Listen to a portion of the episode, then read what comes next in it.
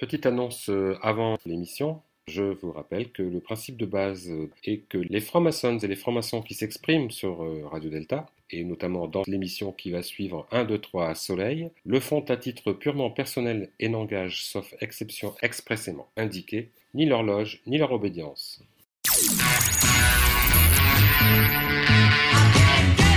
Vous êtes sur Radio Delta, la radio qui rayonne entre les oreilles.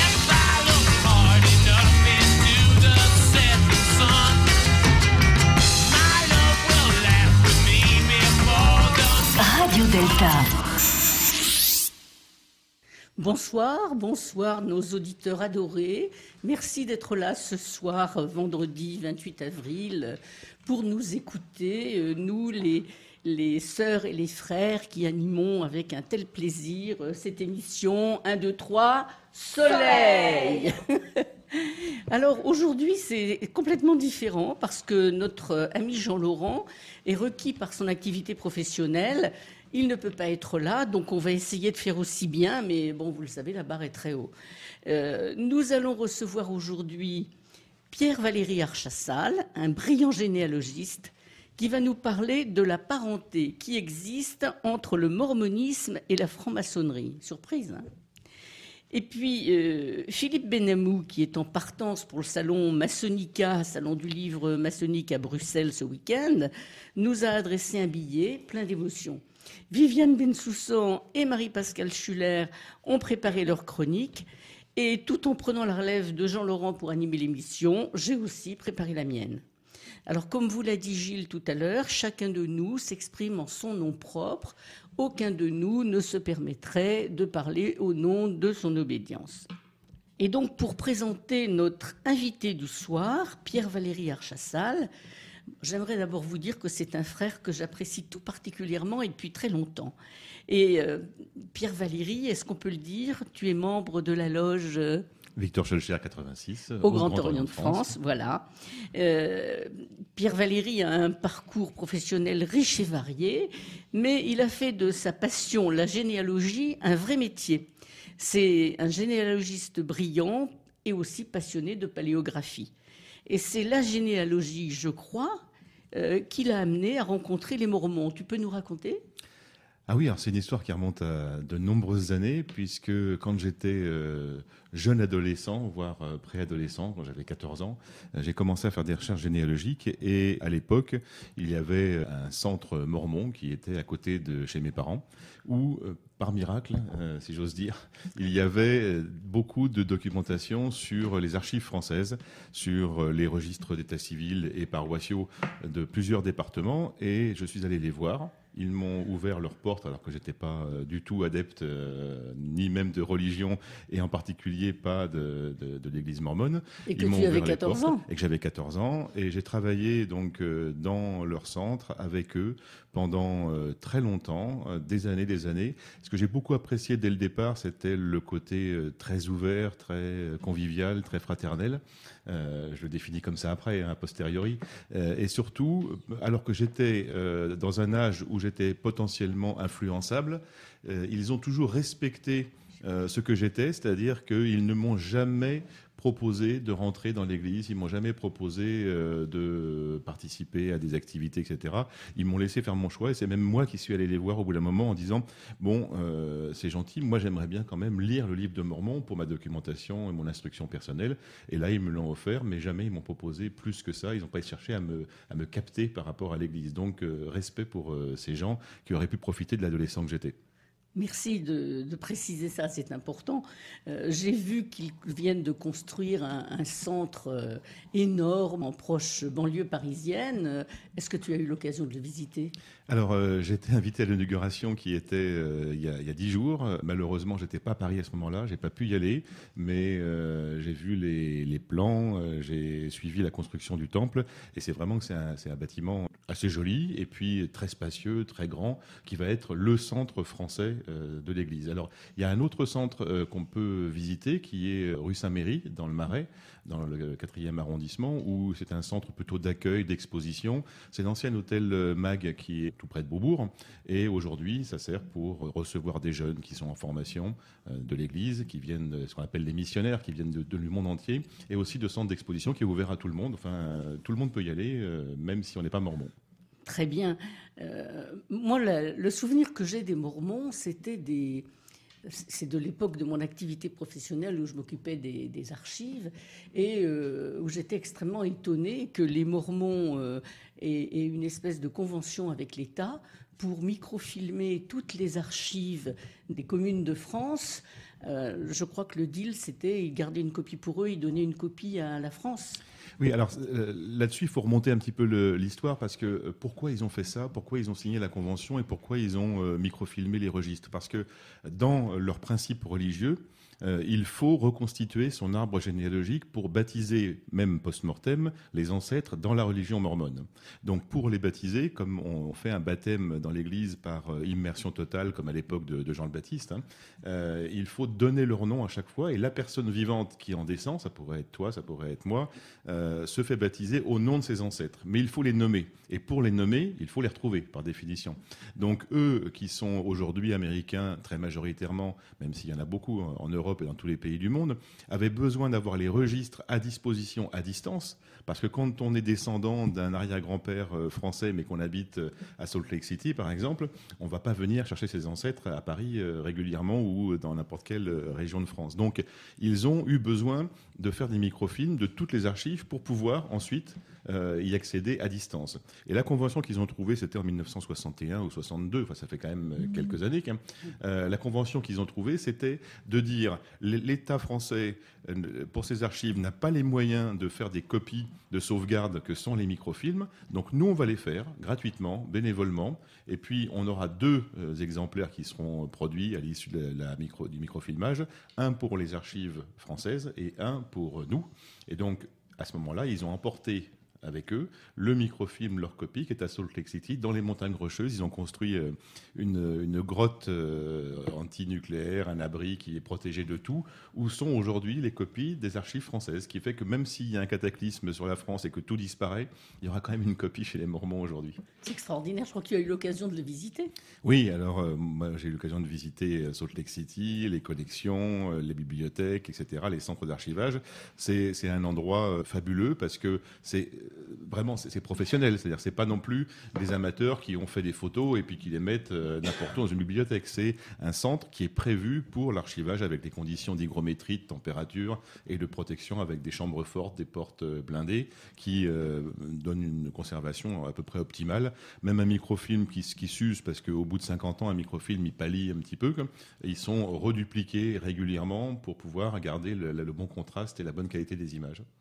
C'est complètement étonnant pour nous et ça, montre à quel point leur religion accorde d'importance au fait de connaître tous ses ancêtres, etc. Hein, parce que pour y consacrer des sommes pareilles, oui, alors, les sommes, il y a les sommes chiffrées hein, du microfilmage, mais il y a aussi tout le temps qu'il faudrait chiffrer de tous ces bénévoles qui le font. C'est-à-dire que les, microfilms, ils sont réalisés par des bénévoles qui vont passer des heures dans les centres d'archives français et qui après euh, ben, donnent leur travail globalement à l'Église. Et puis derrière, parce qu'un microfilm, ça reste une image, c'est-à-dire mmh. que ça reste la page écrite de manière manuscrite.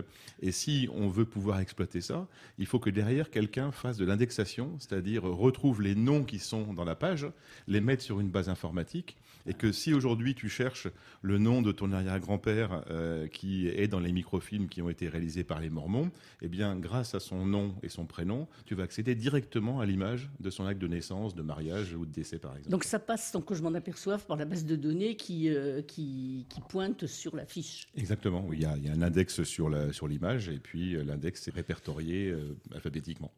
Moi, je t'avoue que ça, c'est un, aspect que je trouve euh, totalement fascinant. Euh, euh, l'aspect rat de bibliothèque, amateur d'archives et, et ça, c'est toi en tant que généalogiste, c'est quelque chose qui te sert beaucoup ou tu te sers d'autres bases? Alors pour, la France, euh, heureusement, l'État a fait euh, beaucoup depuis euh, une vingtaine d'années. C'est-à-dire qu'on a des bases beaucoup plus importantes, beaucoup plus complètes, on va dire, avec les archives départementales, les archives nationales.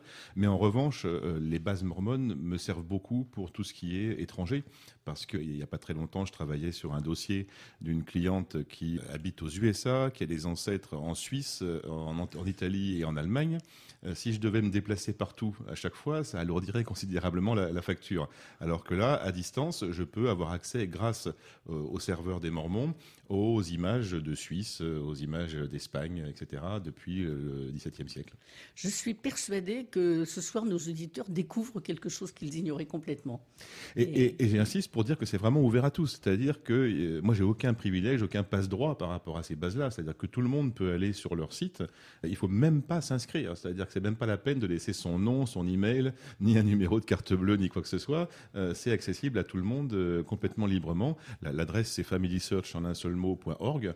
Euh, je pourrais la redonner, mais c'est vraiment accessible à tous de n'importe quel point du monde, à n'importe quelle heure du jour et de la nuit et n'importe quel jour de la semaine. Bon, alors on va pouvoir rechercher nos ancêtres. La seule chose qu'on ne saura pas, parce que j'imagine que ça n'est pas dans la base du fait que ce n'est pas dans les registres officiels, c'est était-il, était-elle franc-maçonne ou franc-maçon?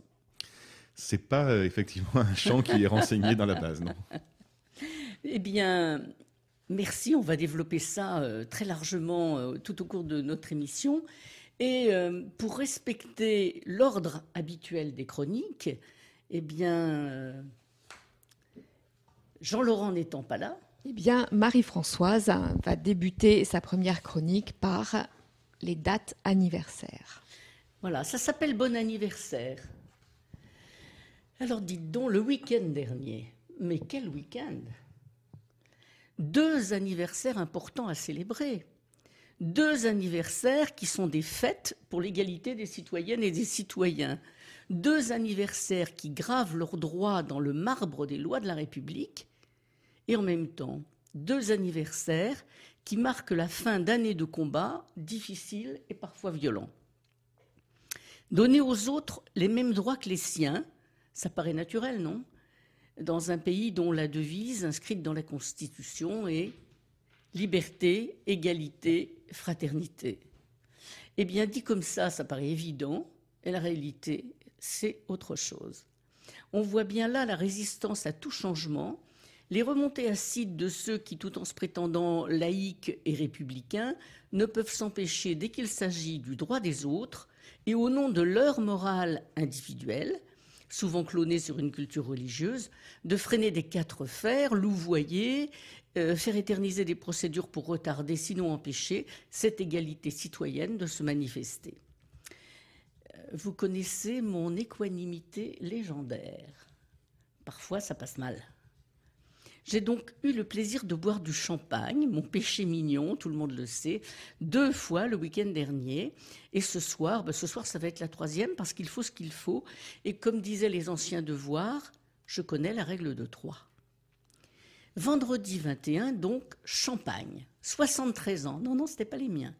21 avril 44, à Alger, Euh, suite au vote de l'Assemblée consultative qui avait adopté le principe du suffrage complet pour les femmes par 51 voix pour et 16 voix contre euh, en mars, le général de Gaulle a signé une ordonnance dont l'article 17 est ainsi rédigé. Les femmes sont électrices et éligibles dans les mêmes conditions que les hommes. 13 mots.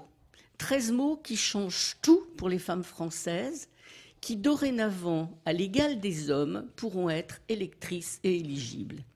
Un droit qu'elles réclament depuis toujours, et surtout depuis la promulgation en 1848 du suffrage universel, enfin, comprenez le suffrage universel masculin. Un autre jour, je vous raconterai l'épopée des combats des femmes françaises pour que l'égalité ne soit plus un vain mot pour les citoyennes françaises en matière de suffrage notamment. Ma grand-mère, on l'appelait Risette, m'avait raconté sa fierté d'aller voter le 29 avril 45 avec son chapeau un peu mité et son renard qui perdait ses poils pour euh, les élections municipales à Nantes. Elle en était vraiment très fière.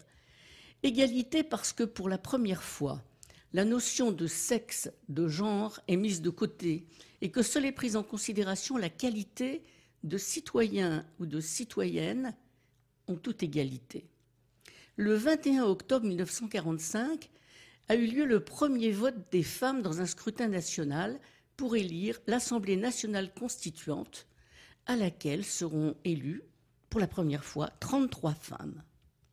Parenthèse pour les initiés.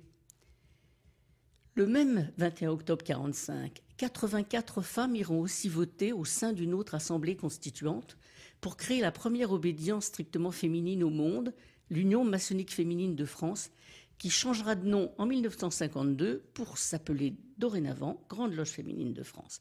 Fin de la parenthèse pour les initiés. Ainsi donc, femmes françaises, mes sœurs, après plus de 150 ans de lutte, le 21 avril 1944, il y a eu 13 ans samedi dernier, nous avons enfin obtenu le droit de voter et celui d'être éligible. Pour ce droit si chèrement acquis, pour ce droit des unes qui n'enlève rien au droit des autres, buvons. Et puis, dimanche 23 avril, champagne encore.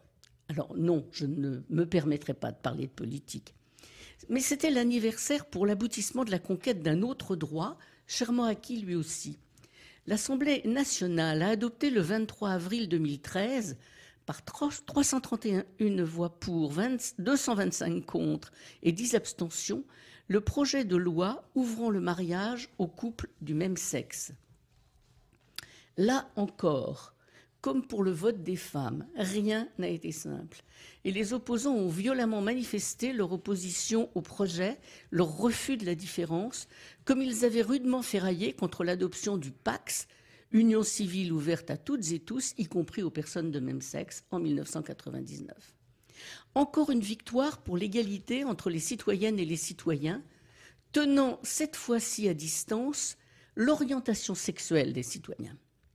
Il aura fallu pour cela commencer par faire du nettoyage dans le code pénal par la décriminalisation de l'homosexualité adoptée par vote de l'Assemblée en 1982 pour ce droit des unes et des uns, qui n'enlève rien au droit des autres, buvons. Buvons.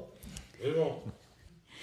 Parenthèse, je ne sais plus qui chantait il y a quelques années que le mariage n'intéressait plus que les curés. Sur ce coup-là, joker. Ce ne sont pas les lois de la République qui s'y opposent, mais le règlement interne de l'Église catholique, édicté en 1123 lors du premier concile qui a eu lieu après la séparation de l'Église d'Orient et de l'Église d'Occident, faisant que dans l'Église d'Orient, les prêtres peuvent se marier. Mais bon, là, ça ne nous regarde pas. Donc, le week-end dernier, on a fêté deux anniversaires pour le respect des droits de la personne humaine, et ce n'est pas rien. Deux anniversaires qui consacrent le fait que les droits accordés aux unes n'entament pas les droits accordés aux autres, et ce n'est pas rien reste le goût amer qu'il ait fallu tant d'années, tant de combats, tant de divisions pour en arriver à ce simple constat qu'il ne s'agit que d'appliquer ici, dans notre pays qui se dit héritier des Lumières, la plus stricte égalité entre citoyennes et citoyens. Le travail n'est pas terminé, restons actives et vigilantes. Nos frères et sœurs du rite français disent en fermant leurs travaux qu'ils n'aspirent pas au repos car de longs et pénibles travaux les attendent encore. Alors au rite écossais, on ne dit pas ça, mais je souscris beaucoup à cette phrase-là. Pour nous, francs-maçonnes et francs-maçons, notre engagement est de travailler à l'amélioration de la société pour améliorer le sort de l'humanité. À cette fin, nous devons commencer par travailler sur nous-mêmes, tailler notre pierre pour la dégager de la gangue des préjugés et des a priori qui sont tapis, bien incrustés au fond de chacun de nous. Pour ma part, malgré 33 ans de taille de ma pierre, je sais qu'il reste encore bien du boulot. Mais au moins, j'ai déjà dégagé un bon morceau de cette gangue et j'y travaille encore et encore. Le travail en loge m'y a aidé, l'écoute des autres, des opinions différentes, voire opposées, font réfléchir, éclairent notre jugement, nous permettent d'ouvrir le compas de notre ouverture au monde et aux autres. Le travail sur le sens des symboles enrichit encore notre compréhension. À l'écoute de toutes les nuances de l'expression des opinions des autres, eh bien, nous pouvons avancer sur ce chemin caillouteux et accidenté de la tolérance et de l'amour. J'ai dit.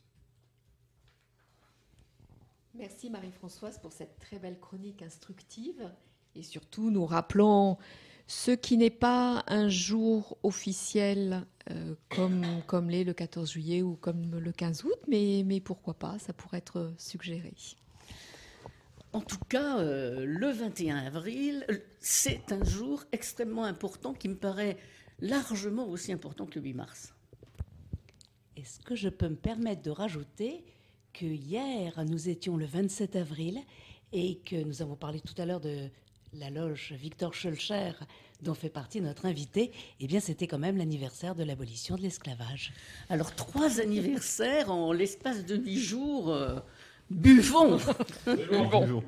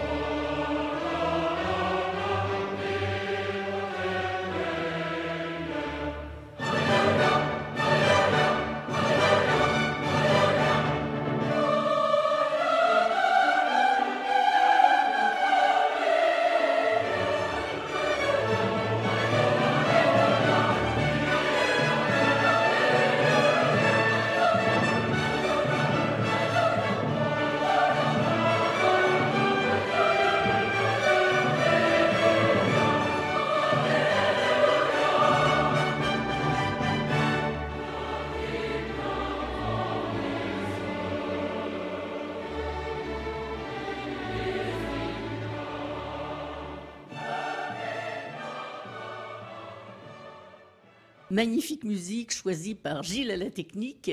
Et c'était un, un chœur.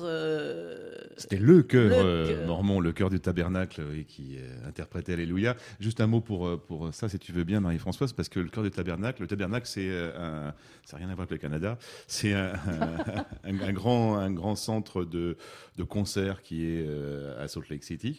Et tous les dimanches, il y a quand même ce chœur qui comprend environ 600 participants qui se produit.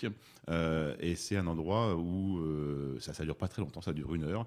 C'est vraiment magique de voir 600 personnes, toutes bénévoles, mais toutes très douées en musique et en chant, euh, interpréter les œuvres pour le plaisir de chanter, d'être ensemble. Puis alors, chanter du Handel, c'est toujours un bonheur. hein.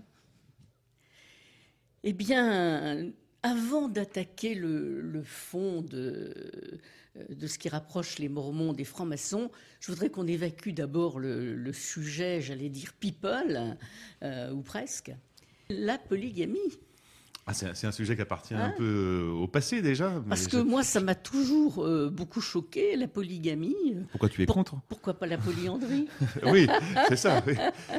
Non, euh, c'est quelque chose qui a euh, disparu. Enfin, Marie-Pascale vous en parler, mais euh, qui, qui a disparu il y a une centaine d'années, 120 ans à peu près, 1890.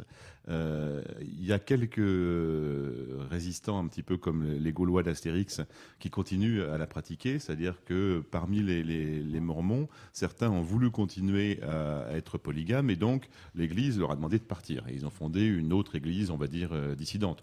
C'est des histoires qu'on peut retrouver chez nous, hein, quand Oui. le Grand Orient a, a refusé qu'on oblige à croire au grand architecte de l'univers. Certains sont partis pour fonder une autre obédience, et ça fonctionne très bien comme ça dans, les deux cas.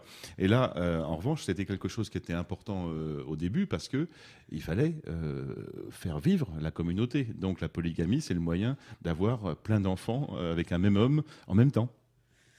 Bon, T'es pas d'accord? Non, mais je- enfin, moi, en tant que femme, je ne suis pas, pas très partageuse par nature.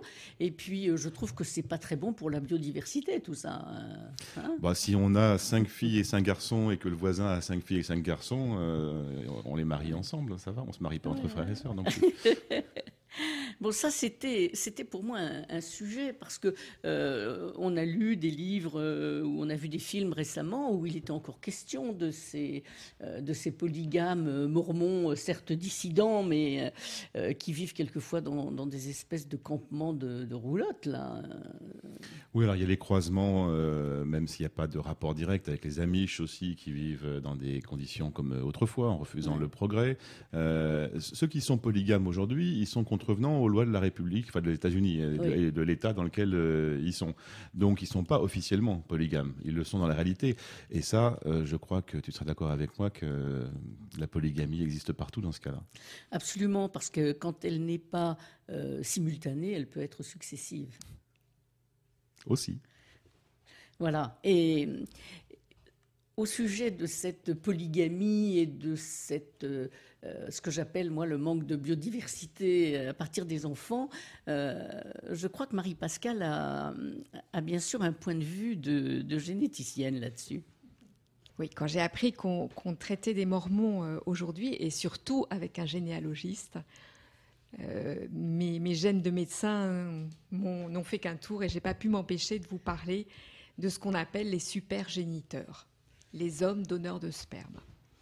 Alors en France, en 2013, on estimait à 50 000 le nombre d'enfants nés de donneurs de sperme, euh, les donneurs officiels qui sont les donneurs dans les sécos, qui ont été créés il y a 40 ans.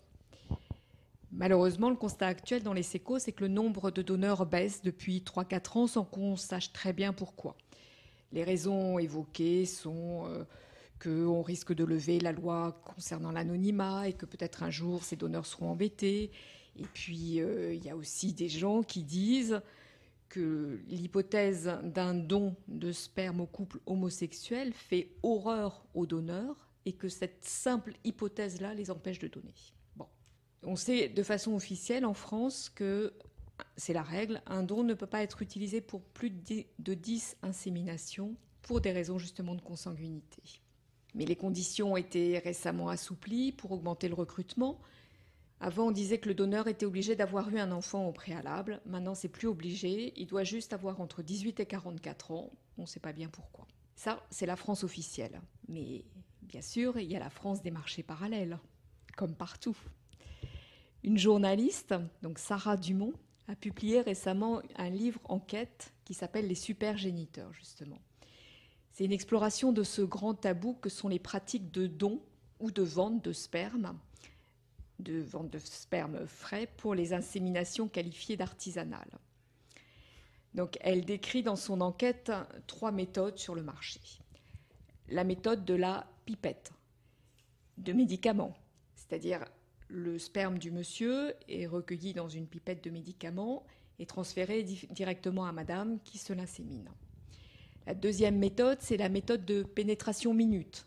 Juste au moment de l'éjaculation, euh, monsieur a un rapport avec madame et donc du coup ça augmenterait euh, potentiellement la, fécondité, l'efficacité du rapport. Et puis troisième méthode, eh ben, c'est la bonne vieille méthode euh, pour faire des bébés, on fait crac crac. Ces pratiques dans, dans cette enquête sont soit bénévoles, c'est-à-dire ça permet un rapport gratis entre guillemets, soit aussi elle rapporte parfois des arnaques avec des hommes qui disent que ça va être euh, bénévole, ils font ça gentiment et tout, mais juste au dernier moment, euh, juste euh, avant, ils disent oh bah non finalement c'est pas c'est plus comme ça, file-moi 300 euros et sinon t'as rien du tout. Et, la femme qui est, je qui est en détresse, elle est juste au moment de son cycle, et ben, et ben voilà. Donc médicalement, il n'y a aucune enquête génétique préalable, aucune sécurité quant au risque de transmission de maladies sexuellement transmissibles, aussi bien pour l'homme que pour la femme. Mais il n'y a aucune restriction pour les femmes auxquelles personne ne demande de justifier leur orientation sexuelle ou leur célibat. Il faut savoir que cette pratique de don artisanal de sperme est interdite en France, avec en théorie un risque de deux ans d'emprisonnement et 30 000 euros d'amende. Sauf que, euh, je veux euh, aucun policier ne va aller enquêter dans une chambre. Par contre, au moment de l'enquête, l'affaire est finie depuis longtemps. Absolument. Par contre, pour les hommes, il y a un risque légal de recevoir un jour une lettre commandée avec une injonction de recherche de paternité et les responsabilités que cela engendre vis-à-vis de l'enfant. Le statut de géniteur n'existe pas en France. Il faut aussi savoir que le donneur peut changer d'avis et euh, aller à la mairie et déclarer être le père de l'enfant. Donc pour les mères célibataires, ça ne va pas non plus. Et puis ultérieurement, l'enfant peut faire sa demande de reconnaissance de paternité. Et en, réfléchissant à ça, je me suis dit que nous étions quelques-uns et quelques-unes autour de cette table euh, à être déjà grands-parents. Et, je me suis demandé comment nous réagirions si une ribambelle d'enfants et d'adultes nés de nos fils débarquait euh, au prochain repas de Noël en disant je suis euh, né d'une insémination et j'agrandis la famille. Je vous laisse réfléchir, moi ça me ferait drôle. Alors ça c'est la France. non c'est mamie, moi c'est mamie.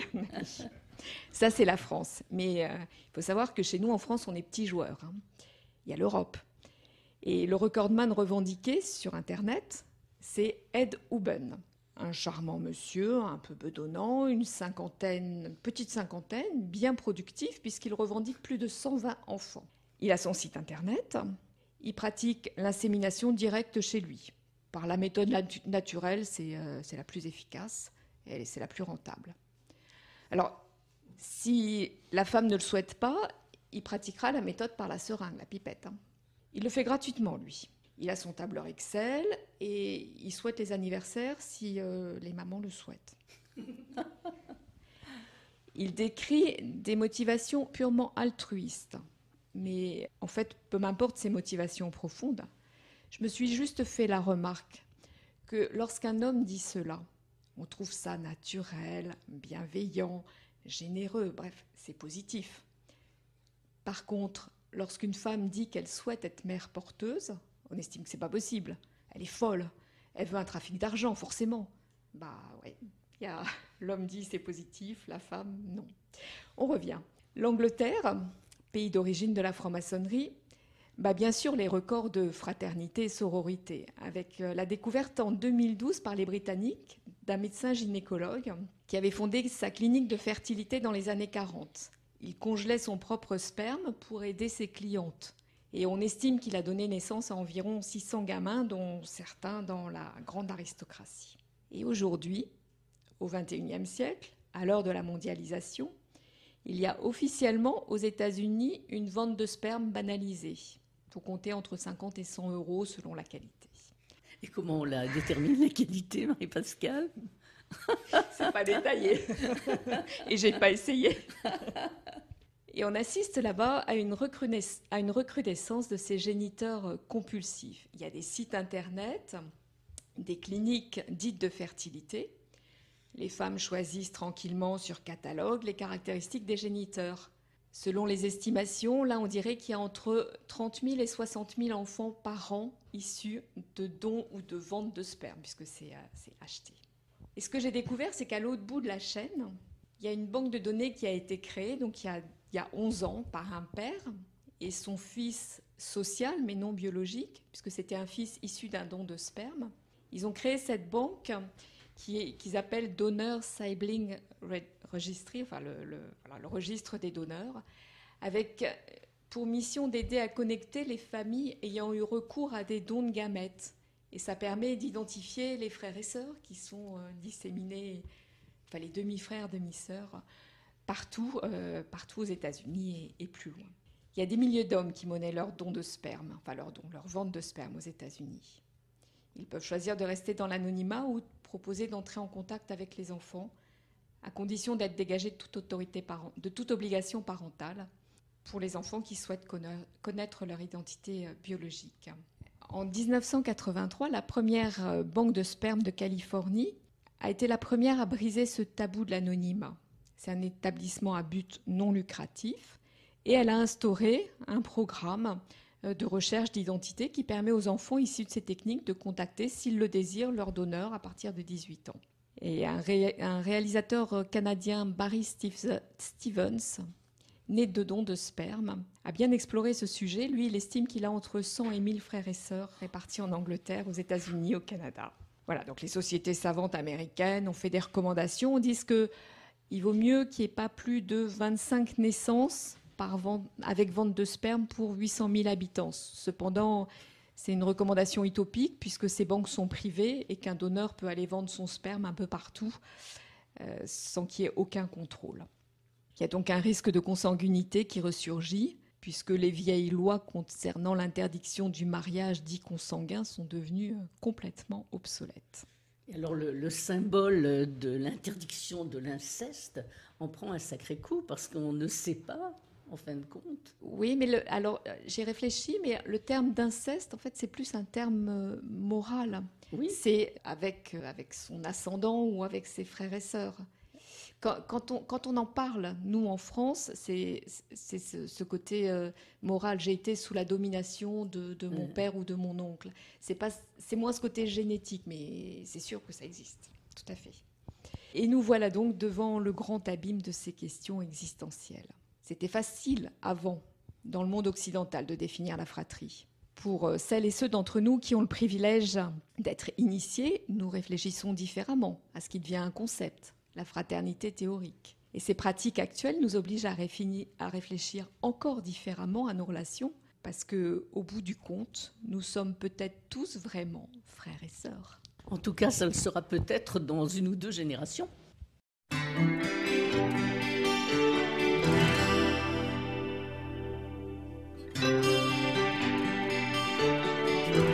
I can give you a voice bred with rhythm and soul. The heart of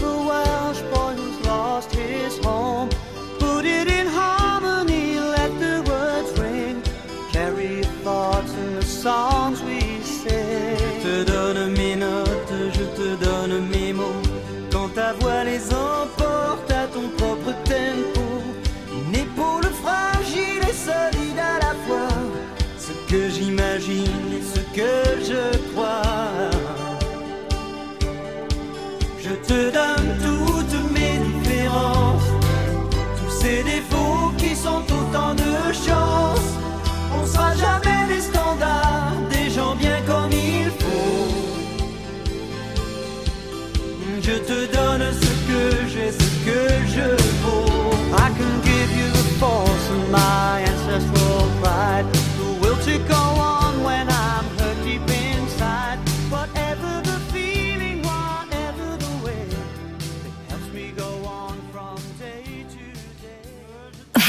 sur Radio Delta, la radio qui rayonne entre les oreilles.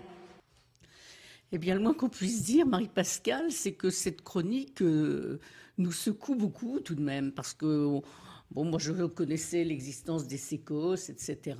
On a tous et toutes entendu parler de, gens qui, pendant qu'ils étaient étudiants, euh, euh, avaient fait des dons aux sécos, etc. Mais de là à en faire un commerce ou alors des, gens qui ont, je sais pas, une volonté de toute puissance, je sais pas, en fabriquant 500 euh, enfants. Enfin, je trouve ça assez terrifiant. Euh, pour ce qui est des, fécondations artisanales, ben, j'en ai bien entendu parler et j'ai des amis euh, qui ont recouru à, la chose et qui ont des enfants avec quelquefois une place pour le donneur, quelquefois pas les, deux cas sont possibles parce qu'il peut y avoir des messieurs qui ont envie euh, effectivement de, donner la vie sans pour autant vouloir élever un enfant.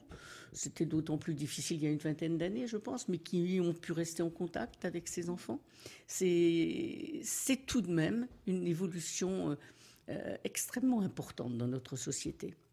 Moi, je crois que l'Allemand dont tu parlais, qui euh, a plus de 100 enfants, qui tient son tableau Excel pour les anniversaires, il a quand même trouvé le bon filon, là. C'est-à-dire que s'il est physiquement pas terrible et qu'il arrive, à, sous prétexte de donner son sperme, à avoir toutes les femmes qui frappent à sa porte, c'est le bon truc quand même. Hein. et puis, par rapport à la consanguinité, euh, là, c'est le généalogiste pur qui parle.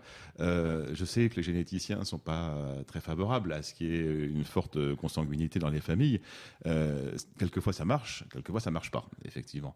Euh, l'exemple le plus célèbre, c'est Alphonse XIII. Alphonse XIII, c'est le grand-père de Juan Carlos, qui était roi d'Espagne. Euh, et Alphonse XIII, quand on fait sa généalogie, quand on remonte les générations, on arrive à la dixième génération. À la dixième génération, en principe, on doit avoir 1024 ancêtres qui s'alignent, puisqu'on a deux parents, quatre grands-parents, huit arrière-grands-parents, c'est des puissances de deux. Et euh, quand on a 1024 ancêtres, n'importe lequel d'entre nous, en principe, ils sont tous différents. Et chez Alphonse XIII, il y en a 113 sur 1024 qui se répètent, qui se répètent certains dix fois dans l'arbre généalogique.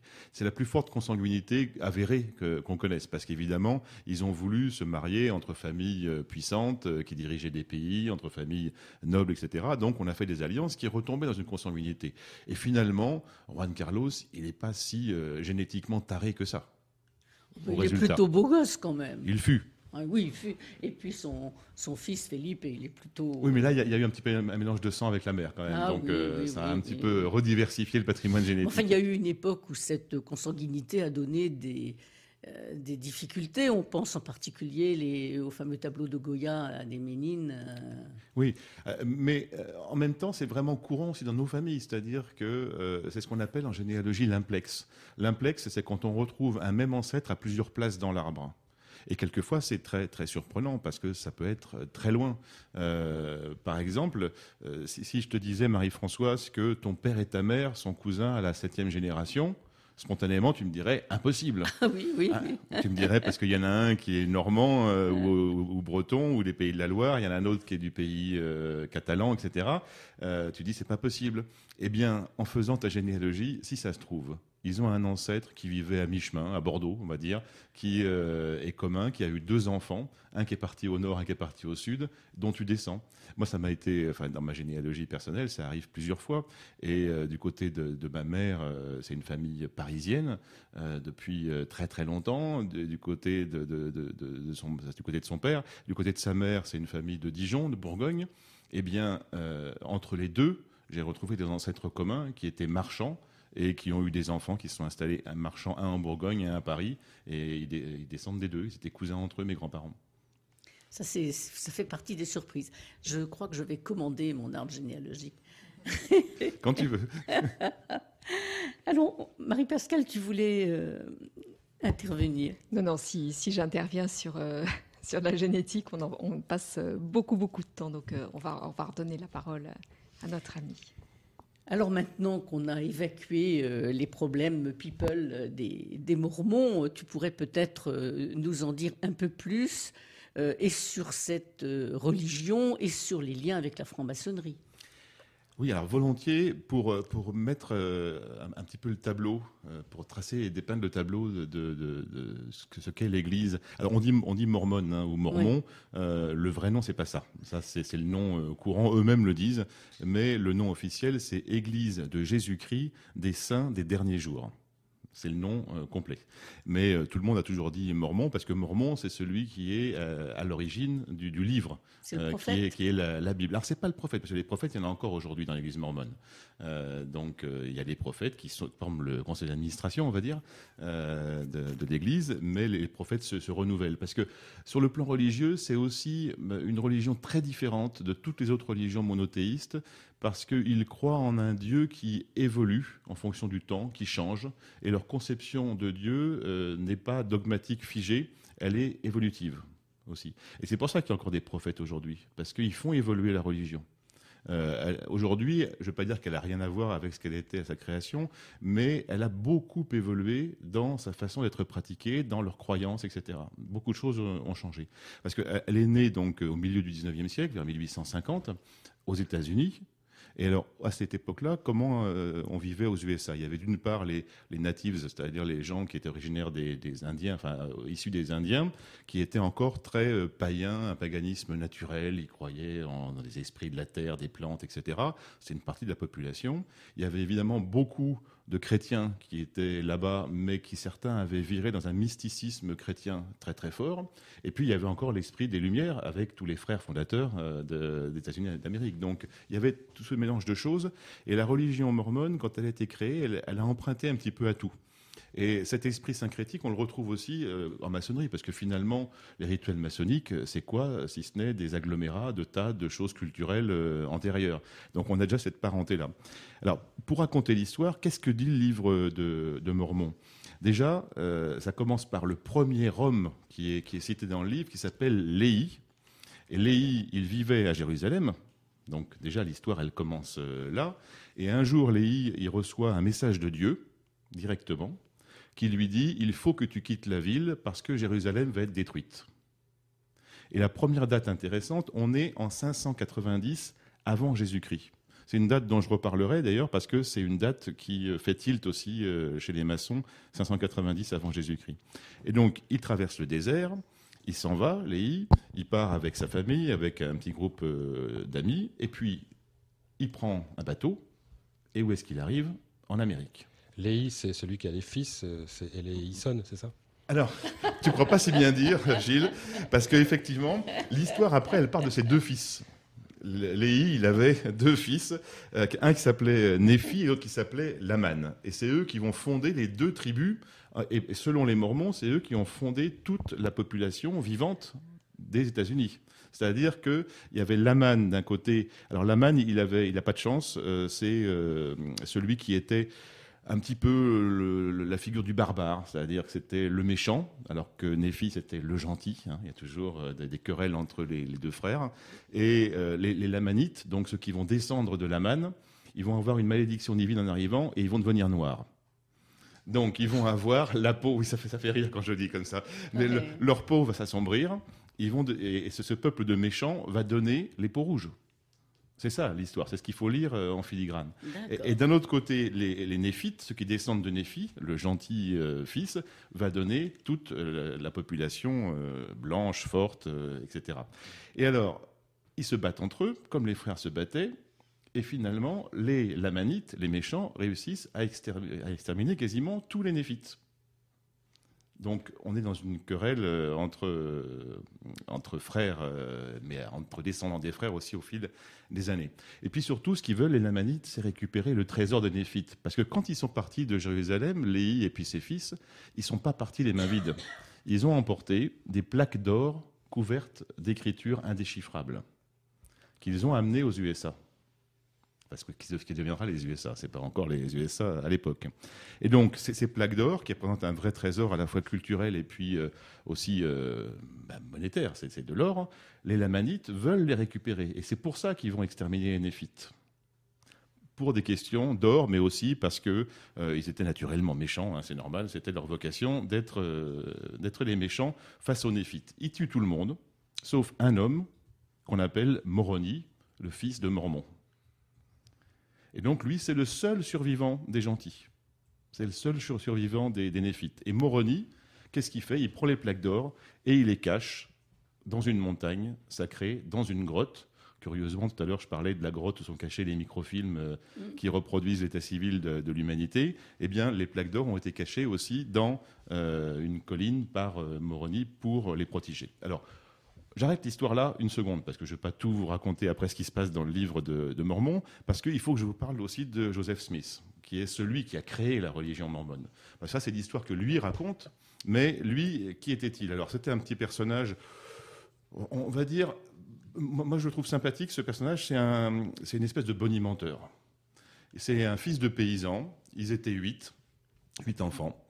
Et puis lui, il avait envie de s'en sortir. Alors la famille travaillait dur. Là, c'est l'image américaine de euh, on travaille dur, donc euh, on gagne notre vie, on a de l'argent, on a des propriétés, mais c'est la sueur de notre front qu'on les a gagnés, donc on n'a rien à nous envier.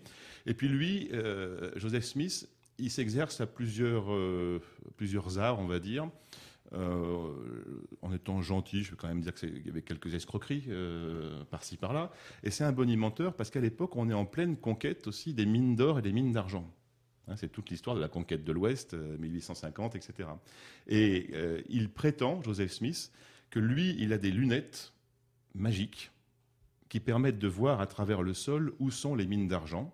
Et contre une somme d'argent, là c'est pas pour avoir, comme disait Marie-Pascal, le sperme de quelqu'un pour faire des enfants, contre euh, quelques pièces, il met ses lunettes et il dit, vous creusez là, il y a de l'argent.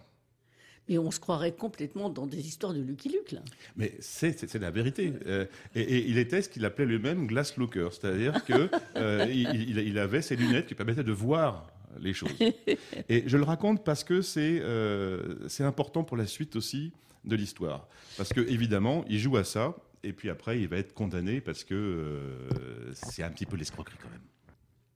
En fait, le, le plus grand don de Joseph Smith, c'est que c'est vraiment un bonimenteur. C'est-à-dire qu'il arrive à convaincre, il a un talent de conviction, il raconte n'importe quelle histoire, tout le monde le croit, et ça marche partout. Et puis un jour, il se dit, tiens, quand même, la crédulité des gens, ça peut être exploité. Et c'est là qu'il commence à écrire le livre de Mormon. Et il se dit, je vais raconter l'histoire à ma façon. Et lui-même, au début, il n'y croit pas. Il, euh, il, invente ça, il l'écrit. Il écrit un euh, roman. Il, il, écrit, pas un roman, mais il, il écrit comme on écrirait un livre d'histoire, mais l'histoire revue et corrigée par Joseph Smith la Bible, carrément, parce que tant qu'à faire, autant s'attaquer euh, à un ouvrage fondamental. Et alors, il a 24 ans, quand il commence à écrire ça, il le propose à un éditeur, et il est tellement capable de vendre tout et n'importe quoi que l'éditeur le prend, le vend, on fait la promo, et à l'époque, il signe un contrat déjà pour 5000 exemplaires. En 1854, c'est-à-dire que c'est complètement incroyable. Aujourd'hui, euh, quand un éditeur propose de tirer à 5000 exemplaires, tous les auteurs sont contents. À l'époque, c'était un chiffre génial. Et le plus extraordinaire, c'est qu'il va tous les vendre. Et donc, Joseph Smith, avec son livre de Mormon, il en tire 5000 exemplaires. Deux ans après, euh, il, faut faire un retirage parce qu'il est épuisé. Et lui, il le vend comme le texte authentique. Et alors là, il va commencer à vouloir se justifier comment il l'a écrit. Tenez-vous bien, parce que je vais vous raconter l'histoire, comment ça s'est passé. Mais est-ce qu'on ne pourrait pas faire une petite pause musicale avant? Si tu veux.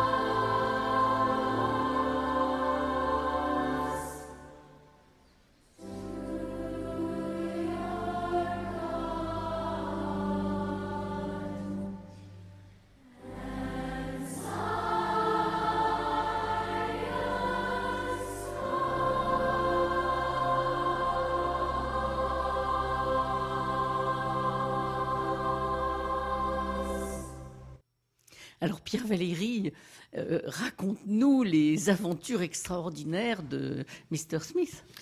Alors, j'ai raconté un petit peu le, début quand il écrit son livre. Je précise que quand il a écrit le livre de Mormon, lui, il n'avait pas encore dans la tête l'idée de créer une église. Euh, ce qu'il voulait, c'était vraiment faire un livre d'histoire. C'était la, véritable histoire euh, de l'humanité écrite par Joseph Smith.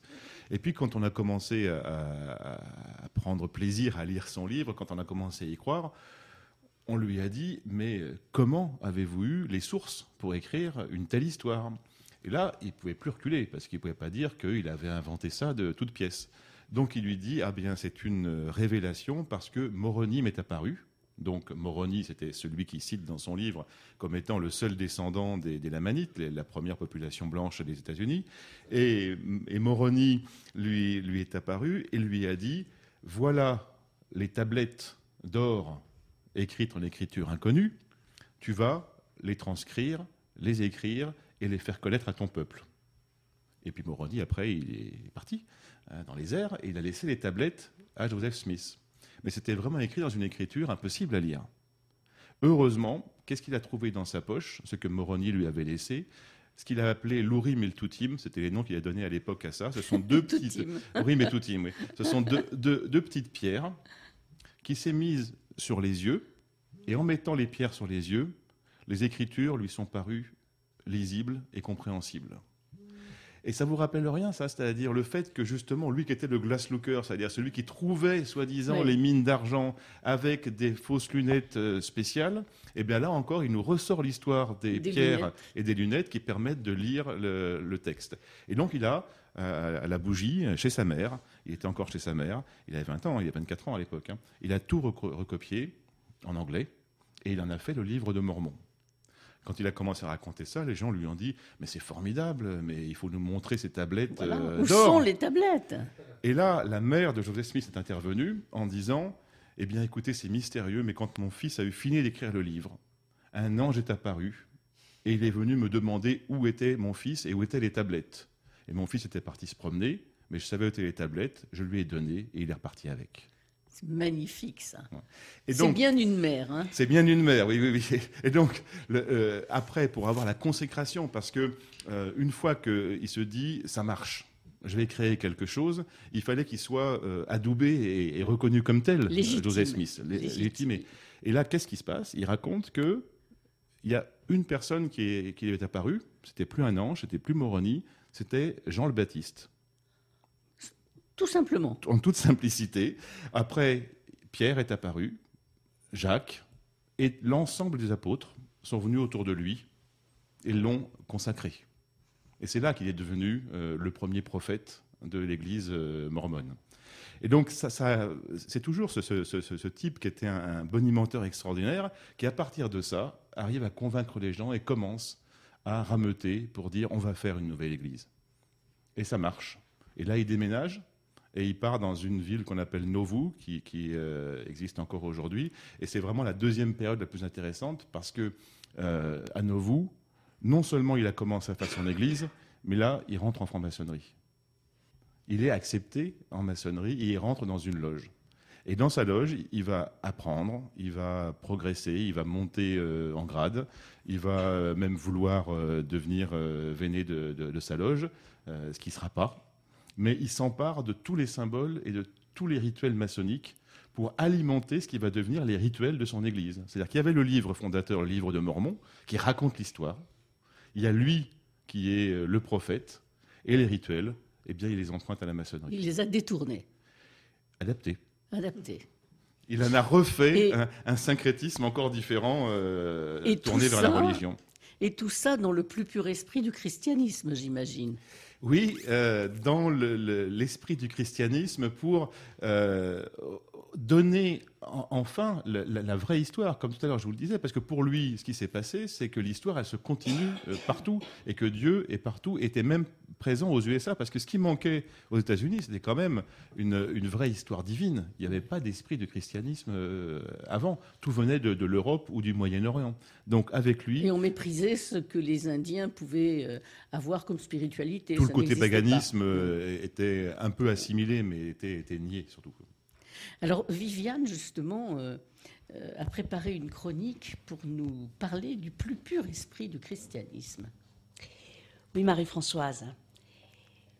je voudrais parler du plus pur esprit du christianisme parce que Pierre Valéry vient d'en parler, et puis parce que au rite écossais rectifié, rite que je pratique, et euh, c'est pour ça que j'allais dire je suis la rectifiée de service, à chaque fois j'essaie d'en parler, eh bien nous promettons de rester fidèles au plus pur esprit du christianisme. Alors on peut se poser la question de savoir si un tel engagement n'est point contraire à l'esprit de la maçonnerie, s'il est compatible avec une maçonnerie libérale que nous prétendons pratiquer. Et l'affaire n'est pas simple parce qu'il s'agit de rien enlever ni ajouter au rite. Et la diversité des juridictions existantes montre, et c'est un témoignage de la libre conscience qui existe en maçonnerie, et ça je tiens à le rappeler à l'attention de, nos auditeurs, eh euh, la diversité des juridictions montre que les perceptions peuvent être différentes et les effets prêtés à confusion. Il faut rappeler que la maçonnerie spéculative obédientielle, qui est née au XVIIIe siècle, trouve sa source dans la maçonnerie opérative qui était, comme le souligne Paul Naudon dans son ouvrage, euh, qui s'appelle Les origines religieuses et corporatives de la franc-maçonnerie, profondément chrétienne, voire catholique, d'un catholicisme ouvert, voire évangélique, qui lui a permis, par la pureté de la foi, d'être accueillant aux formes les plus anciennes et les plus diverses de la tradition. La maçonnerie, au départ, elle est catholique toute la maçonnerie. alors, moi j'aurais toujours juré qu'elle était protestante. Elle est catholique. L'étude des Old Charges, dont celle du manuscrit Regius, vers 1390, c'est-à-dire on est encore dans la maçonnerie opérative, en témoigne puisqu'il dit que le premier devoir d'un maçon est d'être fidèle à Dieu et de fuir l'hérésie et l'erreur. Dans les premiers temps de la franc-maçonnerie, tous les serments débutent par une invocation à la Sainte Trinité et au XVIIIe siècle, aucune loge française, quel que soit le rite, n'admet de juifs, non pas pour des raisons raciales, mais par cohérence religieuse. Peu à peu, la maçonnerie va se décatholiciser, en référence à l'ésotérisme hébraïque, aussi paradoxal que ça semble, dont il est pris conscience, mais tout en restant profondément religieuse. Elle va à partir de ce moment se diversifier et s'ouvrir, pour certains grades et rites seulement, à d'autres expressions du christianisme que le catholicisme.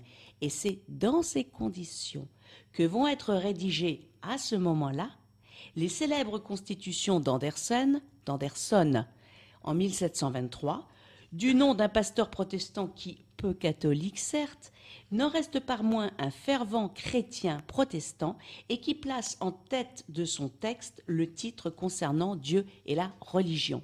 Et ça, il ne faut pas l'oublier. Certes, aucune référence à une religion déterminée n'y figure, mais ne nous leurrons pas. Même au siècle des Lumières, la franc-maçonnerie n'est pas ouverte aux musulmans, qui sont quasiment inexistants en Europe, sauf dans les imaginations populaires sous des formes exotiques et romantiques, comme le Grand D chez Angélique ni aux Juifs dont la France ne reconnaît. Angélique Marquise des Anges. Absolument, et, Geoffrey de Perrac.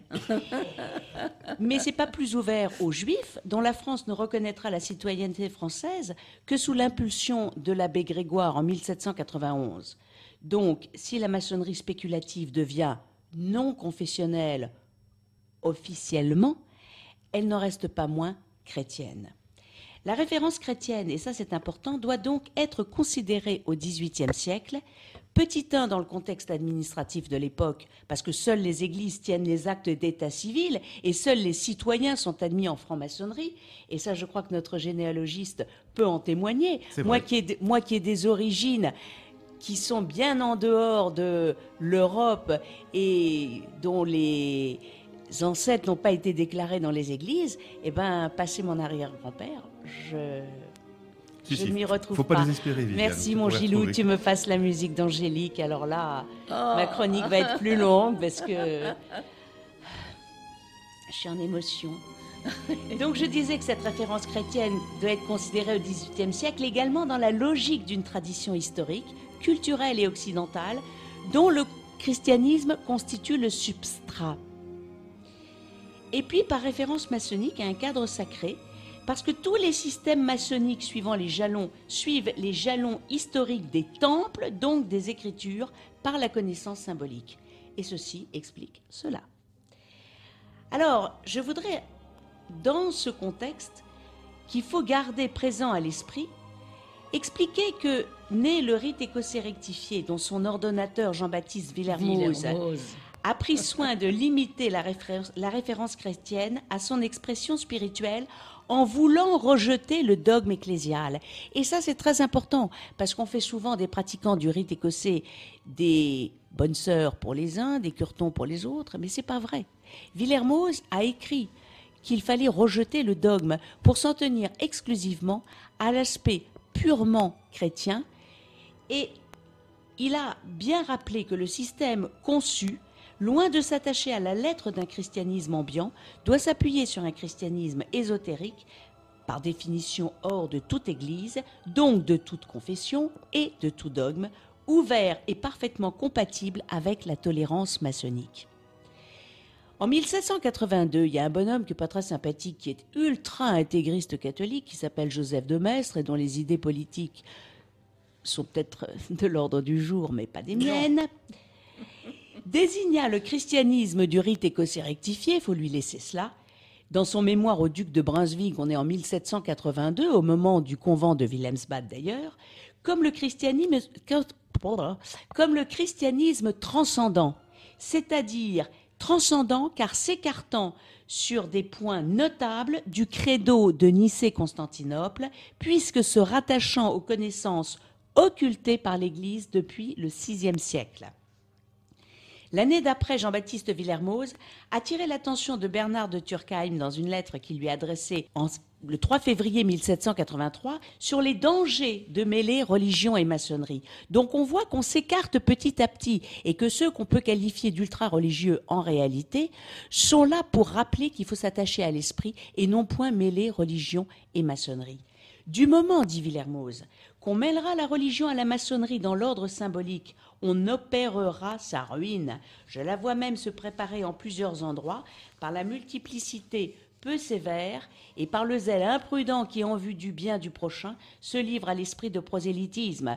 Pour faire préférer notre régime, nous mettons à découvert ses principes et son but particulier. Nos discours oratoires deviennent des sermons. Bientôt, nos loges deviendront des églises ou des assemblées de piété religieuse. Ce danger, dit Villermoz, à Turckheim, ce danger, mon ami, qui peut paraître chimérique, est bien plus prochain qu'on ne pense si on ne met promptement ordre. Il apparaît nettement dans tous ses propos la volonté du fondateur du rite écossais rectifié de considérer comme christianisme toute la morale primitive, confondue avec celle du judaïsme, de la mythologie, bref, avec la tradition, comme le rappelait Pierre Valéry il y a quelques instants, bref, avec la tradition, et de balayer toute référence et exigence confessionnelle. On attribue à Villermoz d'ailleurs cette définition de la voie du rectifié, issue des recesses du convent de Wilhelmsbad en 1782. La vraie tendance du régime rectifié est et doit rester une ardente aspiration à l'établissement de la cité des hommes spiritualistes, pratiquant la morale du christianisme primitif, dégagé de tout dogmatisme et de toute liaison avec une église quelle qu'elle soit.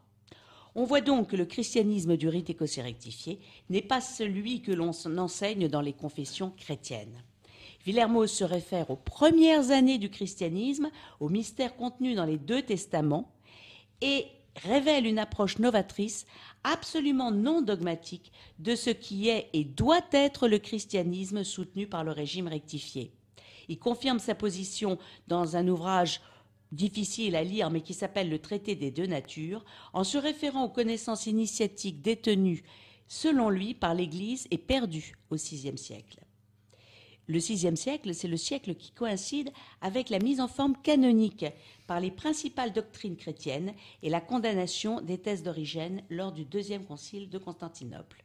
Donc les écrits de Villermoz lui-même démontrent que le rite écossais rectifié doit se référer à la genèse du christianisme, à sa pensée, à sa philosophie, en ce la notion platonicienne de l'immortalité de l'âme.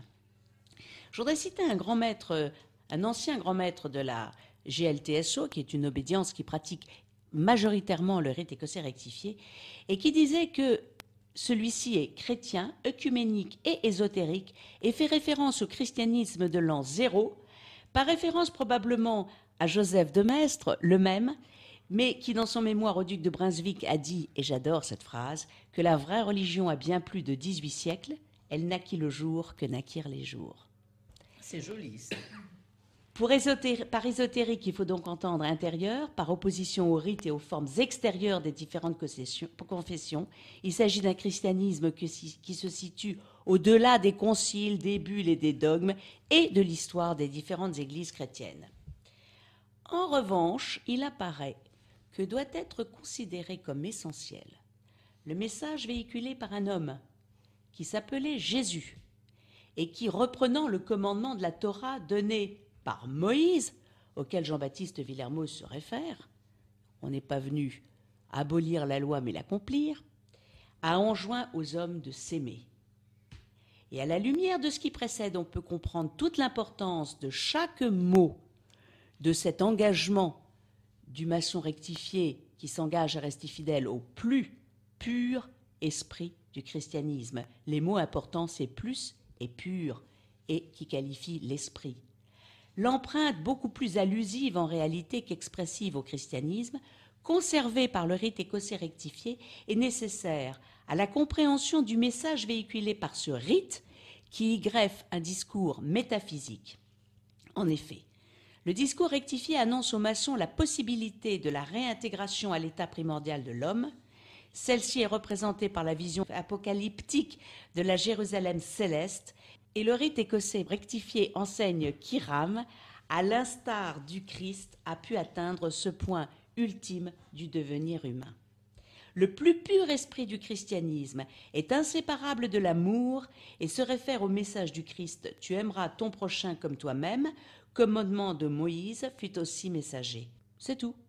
En cela se résume la réalisation spirituelle prônée par le rite écossais rectifié, quelle que soit la confession de qui le pratique. Il est ouvert à tous, chrétiens ou non. Il est juste demandé à la candidate, éventuellement au candidat, de reconnaître les valeurs du christianisme primitif, épuré de tout dogme. Ces valeurs sont celles que doivent, que devraient véhiculer toutes les religions révélées, valeurs d'amour, de tolérance et de bienfaisance. Et l'heure est à le rappeler aujourd'hui, 28 avril, à quelques jours d'une échéance où nous devons nous souvenir de l'amour, de la tolérance, de la bienfaisance. Le plus pur esprit du christianisme primitif, c'est le plus pur esprit du judaïsme, c'est le plus pur esprit de l'homme. Le travail qu'il reste à accomplir est justement, en référence à une société du XVIIIe siècle marquée par les Lumières, de se défaire des contingences et des traditions illusoires qui polluent la vraie nature de l'homme. Enfin, tu veux Alors- dire de l'être humain Oui, j'avais mis une majuscule. Ah, d'accord. Parce que je trouve que quand les femmes sont incluses dans l'homme, il prend une majuscule. Ben Oui, mais nos oreilles ne perçoivent pas les majuscules. Tu as raison, Marie-Françoise. Moi, j'avais bien perçu la majuscule. On avait tous Alors- bien compris la majuscule. Alors, doit-on pour cela être catholique ou protestant? D'ailleurs, au fait, j'ai une question. Quelle est la religion de Dieu? Être initié, c'est espérer devenir l'œil dont on est issu, pouvoir se voir dans celui de l'autre qui nous regarde avec le nôtre. Le plus pur esprit du christianisme permet à tous de se placer sur le plan ésotérique qui est un et de transcender tous les exotérismes particuliers, de rejeter, contrairement à ce que la formule pourrait laisser entendre, tous les particularismes religieux. On est dans la laïcité, dans la laïcité, dans, dans ce qu'elle a de plus pur, de plus noble et surtout de plus vrai.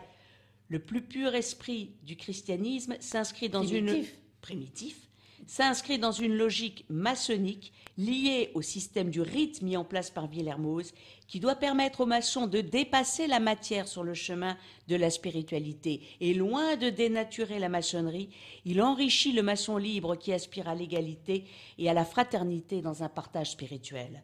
Qui mieux que Camille Savoir, qui fut à l'origine du réveil du rite écossais en France, au sein du Grand Orient de France, obédience ô combien attachée aux valeurs libérales et républicaines, pourrait conclure cette chronique.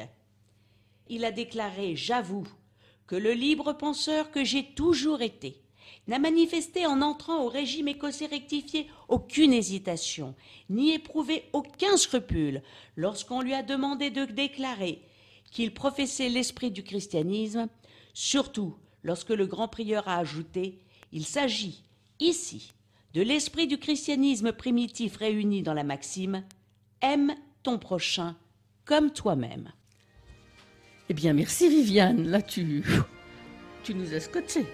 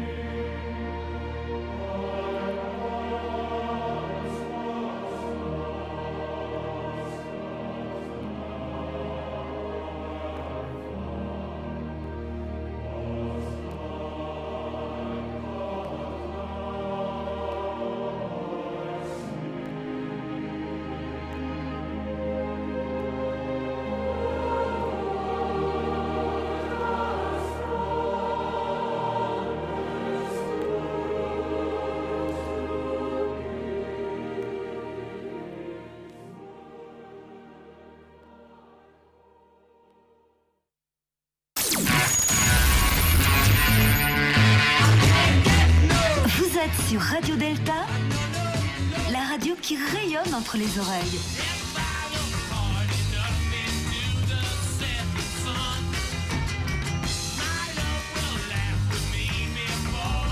Radio Delta. Ce que vient de dire euh, Viviane, euh, juste avant encore le, cœur du tabernacle, euh, me, rappelle une citation que je viens de retrouver de Joseph Smith. Euh, parce qu'il il faut que- je dise quand même, avant de donner la citation, que ça lui posait aucun problème de parler de franc-maçonnerie euh, dans son église, puisqu'il en, parle lui-même, le premier, quand il a écrit euh, l'histoire de l'église, History of Church, il va commencer à raconter comment il a été initié dans son bureau. Ils sont venus chez lui euh, pour l'initier, et comment après il a passé tous les, grades jusque ce qu'il appelle lui-même le degré suprême. Bon, donc c'était le degré de, de la maîtrise pour lui. Et alors, il, écrit ceci, et tu vas voir Viviane, je pense que ça va te parler.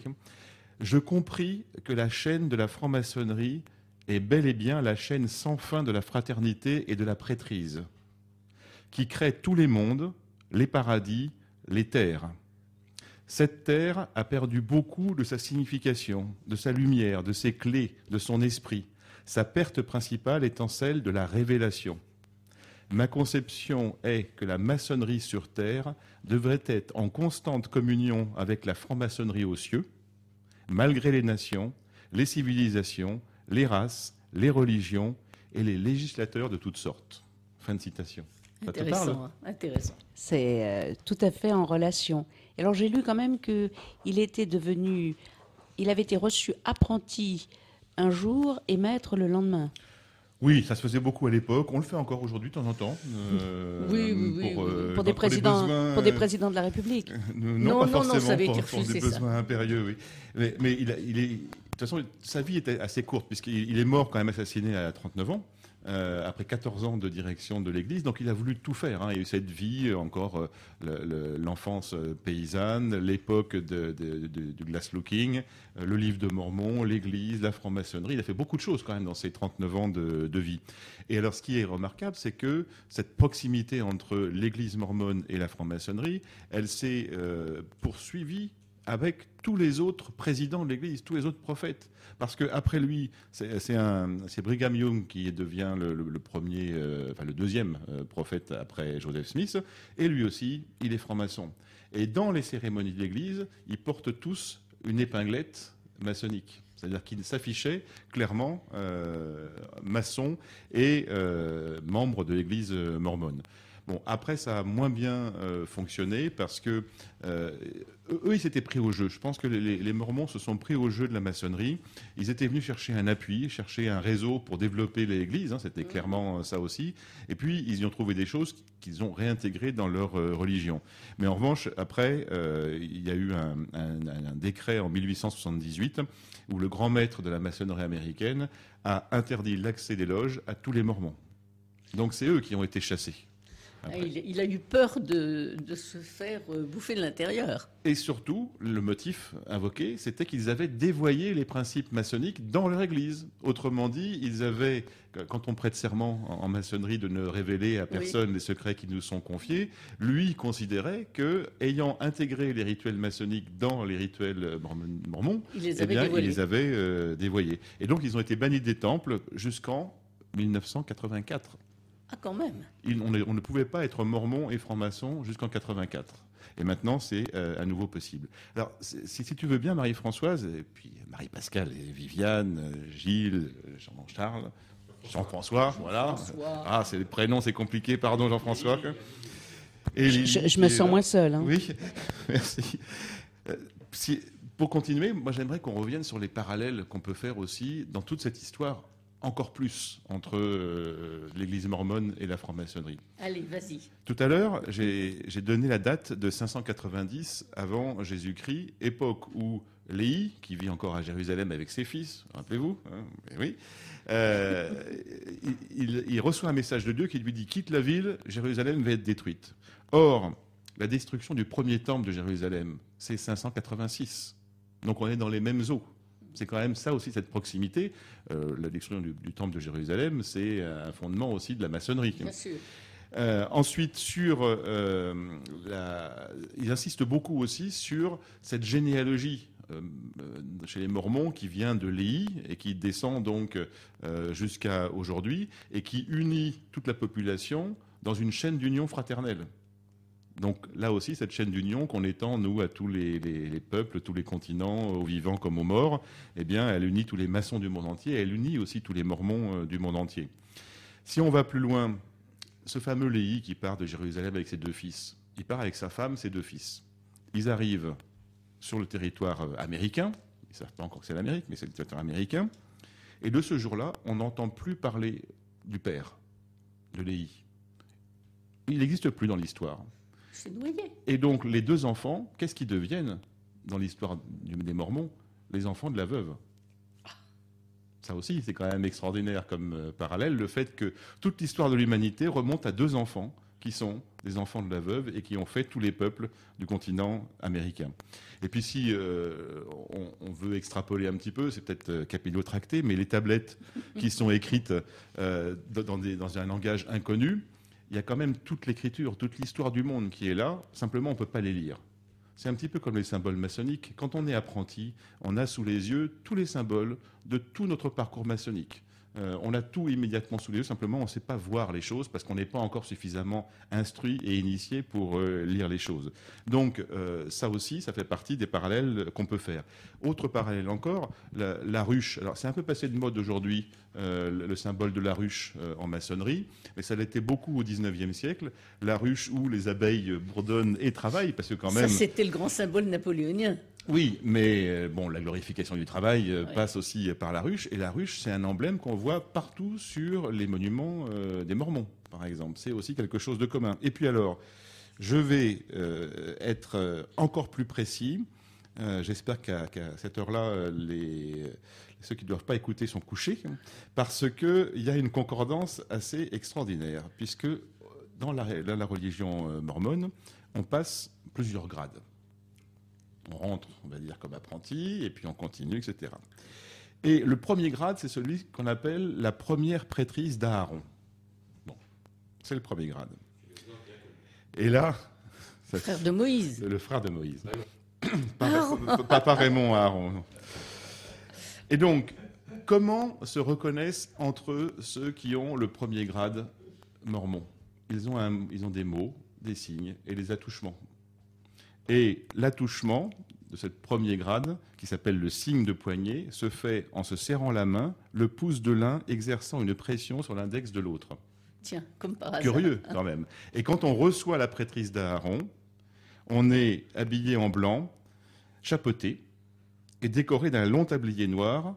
On se tient debout, la main droite sur la gorge, le pouce faisant équerre avec les autres doigts, le coude levé de manière à former une autre équerre avec le corps debout, le bras gauche pendant le long du corps. C'est explicite, non? Quel copieur. Interpréteur. Et dis-moi, Pierre Valéry, les femmes, elles étaient initiées, elles avaient le premier grade dès le début? Alors c'est une colle sur l'histoire. Dès le début, je ne sais pas. Alors, il ne faut pas confondre aussi le fait, premier degré de la prêtrise, c'est pas pour devenir prêtre. C'est le premier enseignement de l'Église. Donc là, ça c'est euh, universel. Mais euh, au, début, je ne sais pas. En 1850, je ne sais pas effectivement quelle était la place des, femmes. dans l'Église euh, mormone. Et en, parlant tout à l'heure, tu, tu, introduisais l'émission, Marie-Françoise, en, disant que il y avait ce tabou sur la, polygamie. a, la polygamie aujourd'hui, ça, n'existe plus, je l'ai dit, chez les Mormons. En revanche, il y a des règles de vie qui sont encore très strictes. Euh, et notamment, il n'y a pas d'autorisation de consommer de l'alcool, ni du café, ni du thé, ni de tabac. Donc tout ce qui pourrait effectivement altérer la, santé, c'est un peu pour moi dans le même esprit que euh, la polygamie, c'est-à-dire c'est une manière aussi de vivre longtemps, de préserver euh, le groupe humain puisque on sait bien que quand on boit moins d'alcool et qu'on fume pas, on a plus de chances de vivre vieux que l'inverse. Donc c'est aussi peut-être cette protection de la communauté. Le, fait d'avoir plusieurs femmes, ça aide, tu crois? Ah oui, bah, ça c'est bien connu. D'avoir plus, plusieurs femmes, ou plusieurs hommes pour les femmes d'ailleurs, c'est pas un problème. Mais donc il y a des règles de vie très strictes aujourd'hui. Et puis, comme je le disais, aujourd'hui encore, cette ligne, elle se continue parce que euh, il faut baptiser les ancêtres. Et quand j'ai posé un jour la question euh, à, des, Mormons en disant, mais si euh, mon arrière-grand-mère qui était une pieuse catholique et qui ne voyait pas d'autre issue que celle d'aller au paradis catholique parce qu'elle allait à la messe matin, midi et soir, si elle se retrouve baptisée mormone parce que quelqu'un en descend et qu'elle ne veut pas, comment ça se passe? Là, la réponse est claire. Comme il y a justement cette chaîne entre euh, les cieux et la terre, pour eux, le mort est capable de refuser le baptême de là où il est. Ah d'accord. Bah, c'est sympa quand même. Donc c'est pas un problème et ça pose de problème à personne. Et pour en finir sur, la comparaison et sur ce que je, voulais partager avec vous là-dessus, un, jour un, un grand maître du Grand Orient de France, à qui on posait la question de savoir quelle était la différence entre une secte et la franc-maçonnerie, répondait c'est très simple. La franc-maçonnerie, c'est plutôt difficile d'y rentrer, mais c'est très facile d'en sortir, puisqu'il suffit de ne pas payer ou d'être radié, ou de ne plus venir.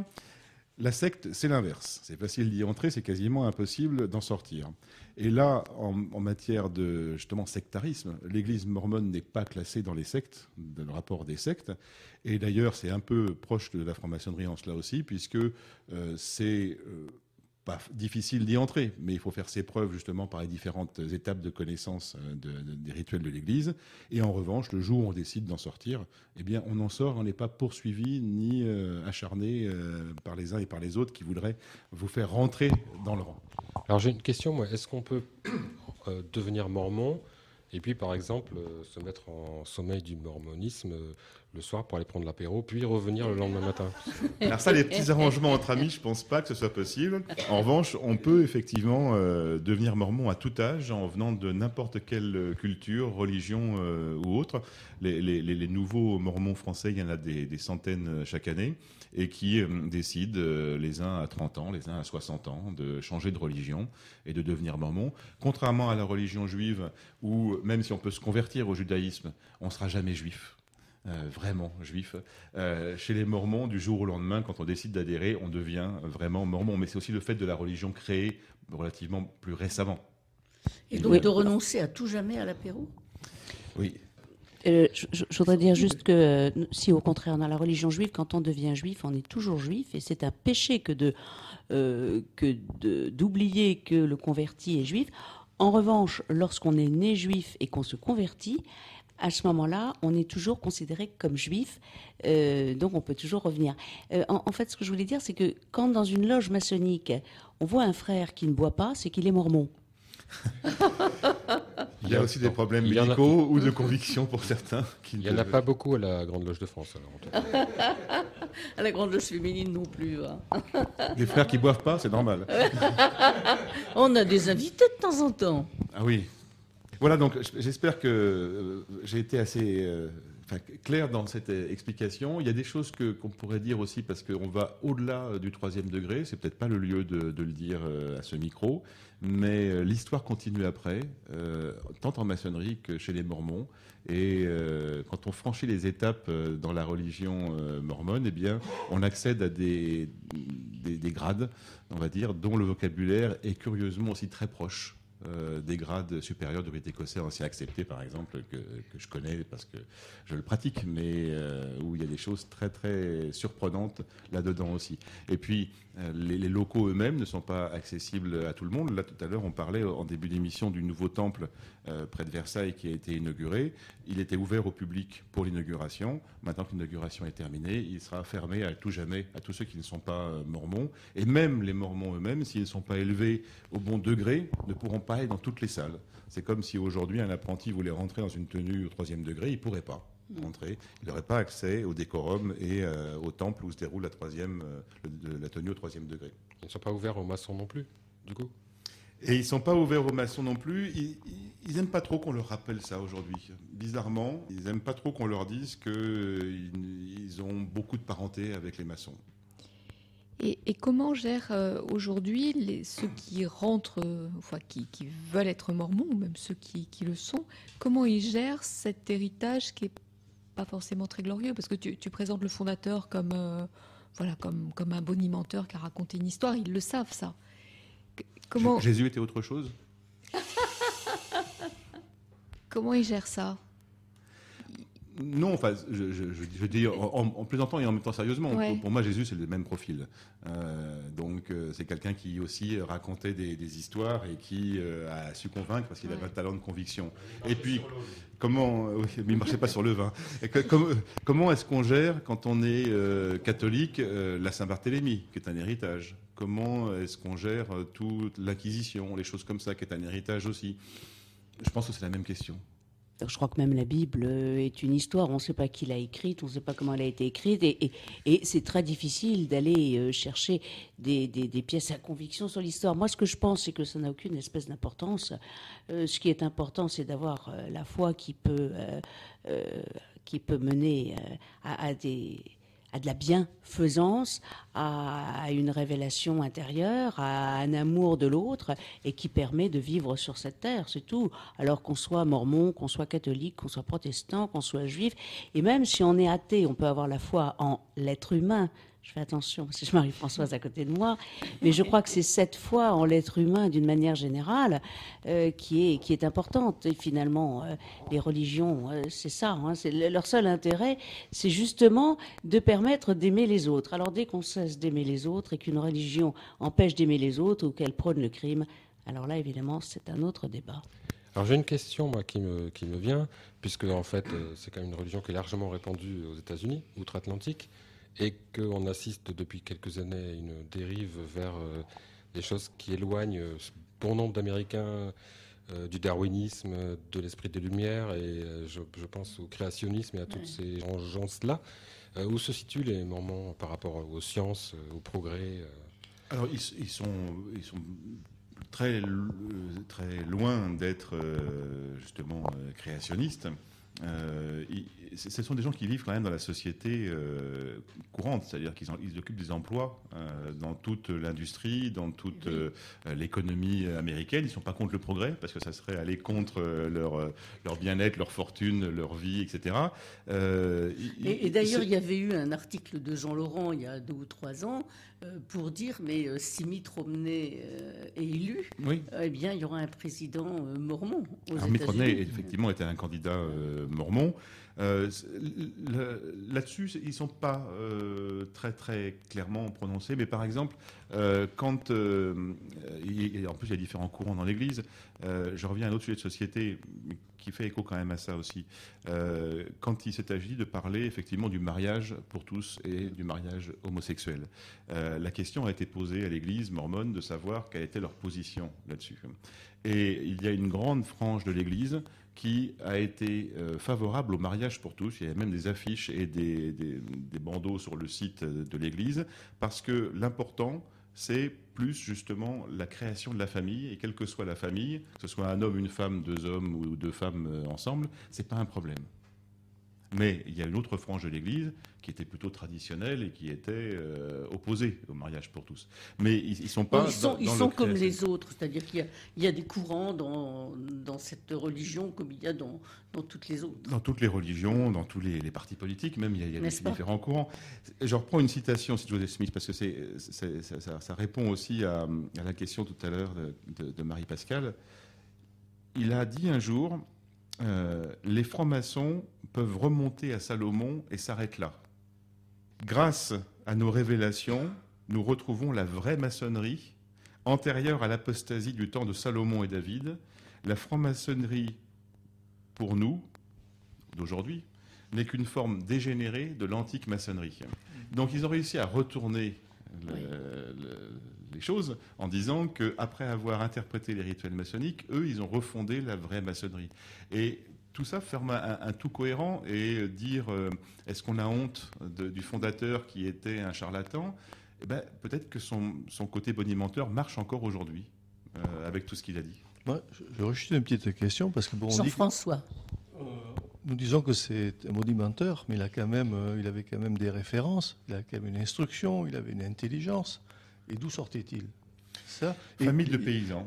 oui, mais famille de paysans, mais oui, mais élevé, élevé, dans la foi et dans la connaissance de la Bible, comme c'était à l'époque euh, courant. Oui, mais alors d'aller chercher quand même, pour aller, chercher un rituel, pour aller chercher. Bon, quand on nous voit, nous, notre côté, Anderson, ce qu'il a dû faire pour arriver à sortir des rituels. Et nous ne parlons pas du rituel du rite écossais en voilà. Et, et, ma deuxième question, c'est juste euh, sa fin, quand même, qui est tragique. Mm. Est-ce que tu pourrais nous en dire quelques mots qui est quand même. Euh, ah oui, quand même. Sur, sur, euh, sur son instruction, euh, c'est vrai qu'il est né en 1805. À cette époque-là, la plupart de nos ancêtres à nous qui vivaient en France étaient illettrés. C'est-à-dire que même euh, mon arrière-grand-père qui est né en 1863, il savait ni lire ni écrire, mais au sens euh, concret du, terme. Et lui, né en 1805, il avait quand même beaucoup lu.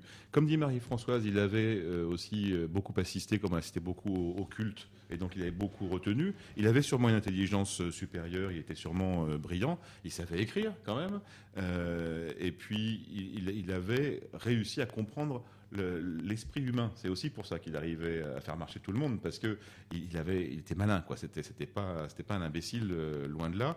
Et euh, il n'y a pas eu d'instruction particulière au sens de collège, d'études supérieures et autres. c'est un, self-made man, mais euh, qui était sûrement très très brillant pour son époque, oui. Ça c'est sûr. Pour, pour sa fin, bah, il, est, il, est, mort comme il aurait peut-être dû mourir bien plus longtemps euh, avant. C'est-à-dire que tout à l'heure, quand je racontais qu'il était euh, euh, bonimenteur à faire croire qu'il pouvait trouver où étaient les mines d'argent sous terre, on disait on aurait dû le pendre depuis longtemps parce qu'on pendait les gens haut et court à cette époque-là. Il a échappé à ça en s'enfuyant à droite et à gauche. Et puis un jour, eh bien, il a été lâchement, ou je ne sais pas si on dit forcément lâchement, mais il a été assassiné à Nauvoo, donc en pleine ascension de l'Église pour des histoires qui sont aujourd'hui pas très très euh, claires encore Était-ce des rivalités uniquement entre eux pour savoir qui prendrait la présidence? Était-ce justement lié à la proximité maçonnerie-religion Était-ce des chrétiens? Euh, Je crois que ce n'est pas encore complètement clair aujourd'hui. En, fait, euh, moi j'avais j'avais lu que ils avaient été emprisonnés, lui, son frère, et que les, les autres ont fait le siège de la prison, les ont arrachés à la prison pour les pour les tuer. Quoi. Ça a été euh, un vrai massacre. Oui, mais, mais la raison finale, pourquoi? Est-ce qu'on a voulu vraiment les, les tuer? Euh, Est-ce que c'était encore une escroquerie? Est-ce que c'était l'Église elle-même? Quel était le fond de tout ça? Euh, Je ne sais pas. Donc c'est pas si clair. Parce que j'avais lu l'article de Jean Laurent mmh. qui, qui, disait que lorsque la, la franc-maçonnerie avait, avait rejeté les Mormons, euh, aussi bien Joseph Smith que son frère, etc. Son frère qui s'appelait Hiram d'ailleurs, ou quelque chose comme ça. Euh, ils étaient allés se rendre à la police et, donc la police les avait mis en prison. Et ce sont les autres Mormons qui ont fait le, siège pour le tuer. Mais j'ai peut-être pas bien. Est-ce que, enfin, il était très, très envié évidemment parce que ça représentait une puissance euh, financière de masse. Il commençait à y avoir beaucoup, beaucoup euh, d'adeptes. Est-ce qu'on a voulu effectivement le tuer pour prendre sa place ou pour étouffer euh, l'Église? Ça, ça, reste mystérieux. C'est bien quand il y a des mystères. Ça laisse du champ pour travailler, pour étudier. Mais écoute, Pierre Valéry, merci pour cette découverte du, du monde des Mormons, qui reste pour nous un monde complètement inconnu. Et c'est vrai que ça nous fait beaucoup réfléchir à la construction humaine d'une religion. Parce qu'après tout, euh, il y a ou il n'y a pas une révélation, mais derrière, c'est surtout une construction humaine, avec la construction de dogmes. Donc, euh, nous, francs-maçons, qui sommes euh, dans le, dans le rejet de, tout dogme, nous ne pouvons qu'être attentifs à, à ce genre d'expérience-là. Tout à fait. Mais c'est pour ça aussi que je voulais qu'on puisse parler de cette proximité. Et puis, euh, redire, même si euh, c'est beaucoup moins souple que la maçonnerie, que euh, c'est quand même une des rares religions qui évolue, comme tout à l'heure je l'évoquais, et qui change, alors qui est forcément dogmatique, mais qui s'est évolué avec son temps aussi. Merci. Moi, je voulais profiter de la fin que tu nous as annoncée, de la fin assassinée de Smith pour annoncer la chronique de, Philippe Benamou, qui nous a enregistré une très belle chronique qu'il a écrite suite à, l'assassinat de ce policier sur les Champs-Élysées, qui est une chronique euh, magnifique que nous allons écouter. Xavier Jugelet a été assassiné sur les Champs-Élysées le jeudi 20 avril 2017. Lors de l'hommage qui lui a été rendu, Étienne Cardil, son compagnon, a prononcé cette magnifique phrase. Je suis rentré le soir sans toi, avec une douleur extrême et profonde qui s'apaisera peut-être un jour, je l'ignore. À partir de cette phrase, j'ai écrit ce texte.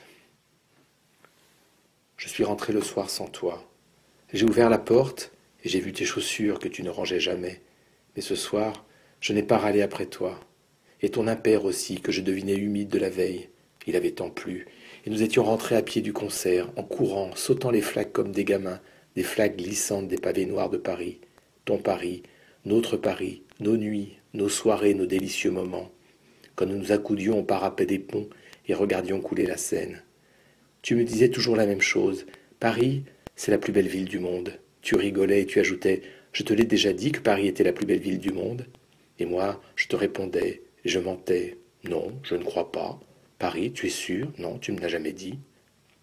La Seine coulait, toujours dans le même sens. Hier, tu l'as vu s'arrêter. Tu m'avais pris la main et nous avions couru dans un Paris d'orage. Tu m'avais pris la main, encore une fois, une dernière fois. Que j'aimerais encore courir avec toi, mon amour. Te regarder sourire me comblait, te regarder jouir aussi en silence, dans notre silence, dans le silence qui était le nôtre. Je suis rentré le soir sans toi, avec une douleur extrême et profonde. J'ai refermé la porte sur le silence. Tu avais encore oublié tes clés. Demain j'irai faire un double et je les accrocherai à ton cou, comme à un gamin, à ton cou que j'aimais tant, comme j'aimais ton sourire, tes yeux, tes mains de pianiste, tes jambes, tes fesses. Demain, j'irai ranger ces clés dans un tiroir avec les doubles, avec ce qu'on vide de nos poches, avec nos petits souvenirs, nos stylos sans encre que l'on se promettait de jeter, nos listes insensées de trucs à faire et à ne pas oublier, s'aimer, ne pas mourir, ne jamais se quitter. Nos promesses inutiles tant nous les avions fait nôtres, ici un mot d'amour à demi effacé, là une liste de courses que nous ne ferons plus ensemble, un jeu de cartes forcément incomplet, des élastiques colorés, des bouchons en plastique, des souvenirs jaunis de douces nuits d'été, de vieilles photos de toi, enfant, de moi, de nous, devant la mer au ciel réuni, je suis rentré le soir sans toi, avec une douleur extrême et profonde qui s'apaisera peut-être un jour. Tu me disais souvent, prenant un air sérieux, Tu m'aimes ou t'es habitué? Je te répondais, Je me suis habitué à t'aimer. Tu me demandais si j'aimais les vaches, les cachous et les boules de coco. Je te répondais toujours que tout avait la saveur de toi lorsque tu n'es pas là, que tout me murmure de toi lorsque tu n'es pas là, que tout est absent lorsque tu n'es pas là. Mais je suis rentré le soir sans toi, avec une douleur extrême et profonde, qui s'apaisera peut-être un jour, je l'ignore.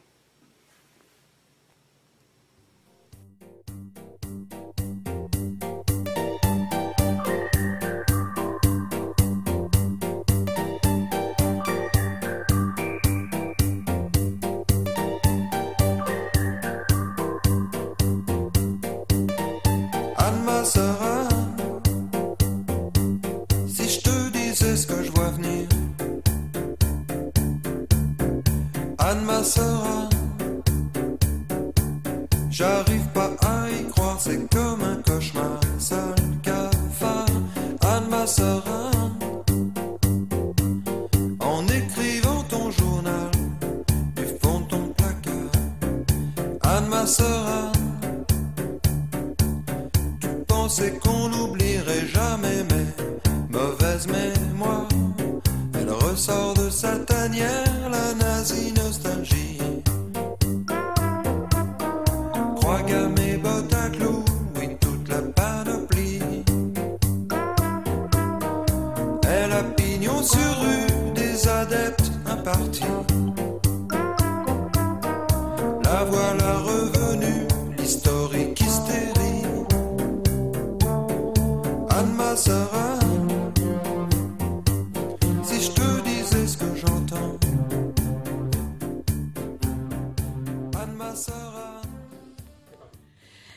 eh bien, le temps passe très très vite sur euh, 1, 2, 3 soleil et nous arrivons au terme de... Quoi? Sur quoi? 1, 2, 3 soleil Le, temps passe très vite. Euh, Nous avons une pensée pour euh, Jean Laurent qui est en train de euh, travailler là-bas dans, sa mairie, on ne sait pas où, mais bon voilà, pour Philippe qui est à Bruxelles. Et, nous remercions tous nos auditeurs et nos auditrices d'avoir passé ces deux heures en notre compagnie. Alors avant de vous quitter, quelques annonces. On n'a pas de... On n'a pas de proposition de lecture à vous faire aujourd'hui parce que c'est Jean Laurent qui l'a dans sa poche, donc euh, ça sera une plus longue liste la fois suivante. Mais euh, n'oubliez pas, lundi 1er mai, c'est-à-dire dans à peine euh, trois jours, il y aura une manifestation de, des francs-maçons de toutes les obédiences au mur des fédérés, au cimetière du Père-Lachaise. C'est très important et Radio Delta sera, sera là. Radio Delta fera un reportage. Euh, C'est extrêmement important. Gilles, parle-nous de ça. Oui, je vais vous en parler parce qu'il y aura deux grands reporters de Radio Delta qui seront sur place. Euh, donc euh, moi-même et celui qui connaît tout de l'événement, à qui je vais passer le micro immédiatement. Jean-François. Oui, ça sera un événement euh, exceptionnel puisqu'il y aura une première prise de parole qui sera faite sur Pierre Dac. Il y aura un premier discours, un premier hommage qui sera rendu à, ce comédien, cet acteur Et ce frère. et ce frère hein, qui est là.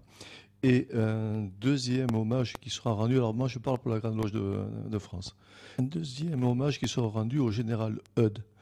Donc général Eudes qui avait fait une, pour la commune, qui est un général qui a eu une aventure assez extraordinaire, qui a été obligé de se réfugier en Suisse, après qui est parti en Angleterre, qui est revenu en France et qui malheureusement a une fin un peu tragique parce qu'il a donc il a fondé le, syndicat qui avait pour nom ni Dieu ni maître, qui est après devenu notre petite branche anarchiste qui est là, qui est rue Hamelot. Et euh, après il est décédé malheureusement en prononçant un discours devant des terrassiers qui étaient en grève. Donc il a eu une fin, il a eu un discours enflammé et malheureusement il est mort d'une crise cardiaque. Il ne faut pas oublier qu'à l'époque il y avait 6000 terrassiers qui étaient sur le sol, sur le tas comme on dit vulgairement, qui étaient en grève et il y avait plus de 5000 charpentiers qui étaient en grève aussi à l'époque. Puisqu'on a une... Donc c'était après la commune. Après la commune, oui, oui, il y a eu une, puisqu'il y avait une grande période de, de grève qui a eu lieu, puisqu'il y avait ce, lien a lieu aussi entre, on va dire, les, puisque Eudes était euh, blanquiste, Mm. et il y avait aussi pour les compagnons, puisqu'il y avait une, une branche, enfin deux branches qui étaient euh, parallèles, mais il y avait une, une même revendication qui était commune. Eh bien, merci. En tout cas, le, matin, euh, au mur des fédérés, euh, nous aurons la présence de, des grands maîtres, grandes maîtresses de toutes les grandes obédiences françaises et de toutes les sœurs et de tous les frères qui voudront bien s'y rendre, chanter ensemble le temps des cerises en souvenir des martyrs de la commune. Euh, je sais que Pierre Valéry, euh, c'est un fidèle de la manifestation du 1er mai au mur des fédérés. Et oui, on chante pas, on chante pas que ça, on chante aussi la Marseillaise et l'internationale. Voilà. Et l'après-midi, le 1er mai, l'après-midi, les Sœurs de la Grande Loge féminine de France iront, comme tous les ans, au cimetière de Levallois pour un hommage à Louise Michel qui est enterrée là-bas. Alors, d'autres sœurs et d'autres frères iront, mais sans se manifester en tant que francs-maçons, euh, manifester euh, contre euh, le fascisme l'après-midi dans les rues de Paris. Et place de la République en particulier. Oui. Voilà les annonces que je voulais faire, le rappel. Notre prochaine émission sera diffusée le dernier vendredi du mois de mai, parce que je suis sûre que notre liberté d'opinion et notre liberté de parole continueront à exister au-delà de nous-mêmes. Chères auditrices, chers auditeurs, comme vous le savez sûrement, la République française nous attend le 7 mai prochain, c'est-à-dire dans neuf jours pour déposer un bulletin dans une urne, lequel bulletin va décider de notre vie à toutes, tous et chacun, pour les cinq années à venir, mais aussi pour les très nombreuses années qui vont suivre. Une nouvelle fois, la candidate d'un parti liberticide, inégalitariste, antifraternel, a des années-lumière des valeurs qui fondent notre République, notre pays, la France. Ceci est dangereux et le risque réel. Alors, quelles que soient vos convictions, vos idéaux, vos préférences politiques, quel que soit votre énervement, vos griefs, vos déceptions, ne laissez aucune chance à Madame Le Pen d'accéder à la plus haute fonction de l'État. Oubliez-vous un instant, s'il vous plaît. Oubliez le fracas des réseaux sociaux, des argumentaires des uns et des autres. Oubliez votre partisanisme. Réfléchissez. Votez en votre âme et conscience. Votez pour vos valeurs. Votez pour nos valeurs. Et même s'il vous sort par les yeux, votez pour le candidat qui les défendra, Monsieur Emmanuel Macron. Le vote est secret, comme celui de ce que vous êtes, celui qui est enfoui au plus profond de votre cœur. Merci. Merci Gilles. Ces, mots qui sortent du cœur, voilà. euh, nous avons commencé l'émission en parlant du, du droit de vote enfin acquis pour les femmes. Nous terminons par la nécessité d'aller voter aujourd'hui, notre devoir citoyen. Marie-Pascale. Notre devoir citoyen est bien entendu de voter et nous avons appris en loge qu'il y a soit une boule blanche, soit une boule noire, qu'il n'y a pas d'abstention. Sur ce rappel maçonnique, un grand bonsoir à tous nos auditeurs, toutes nos auditrices qui nous ont fait le plaisir d'être avec nous ce soir sur 1, 2, 3. Soleil Et merci Marie-Françoise. Voilà, Jean-Laurent, j'espère que j'aurai euh, réussi à faire vivre l'émission sans toi. Et merci Gilles à la technique. Merci Gilles à la technique. Merci Pierre Valérie. Merci Jean-François, Marie-Pascale, Yann. La team.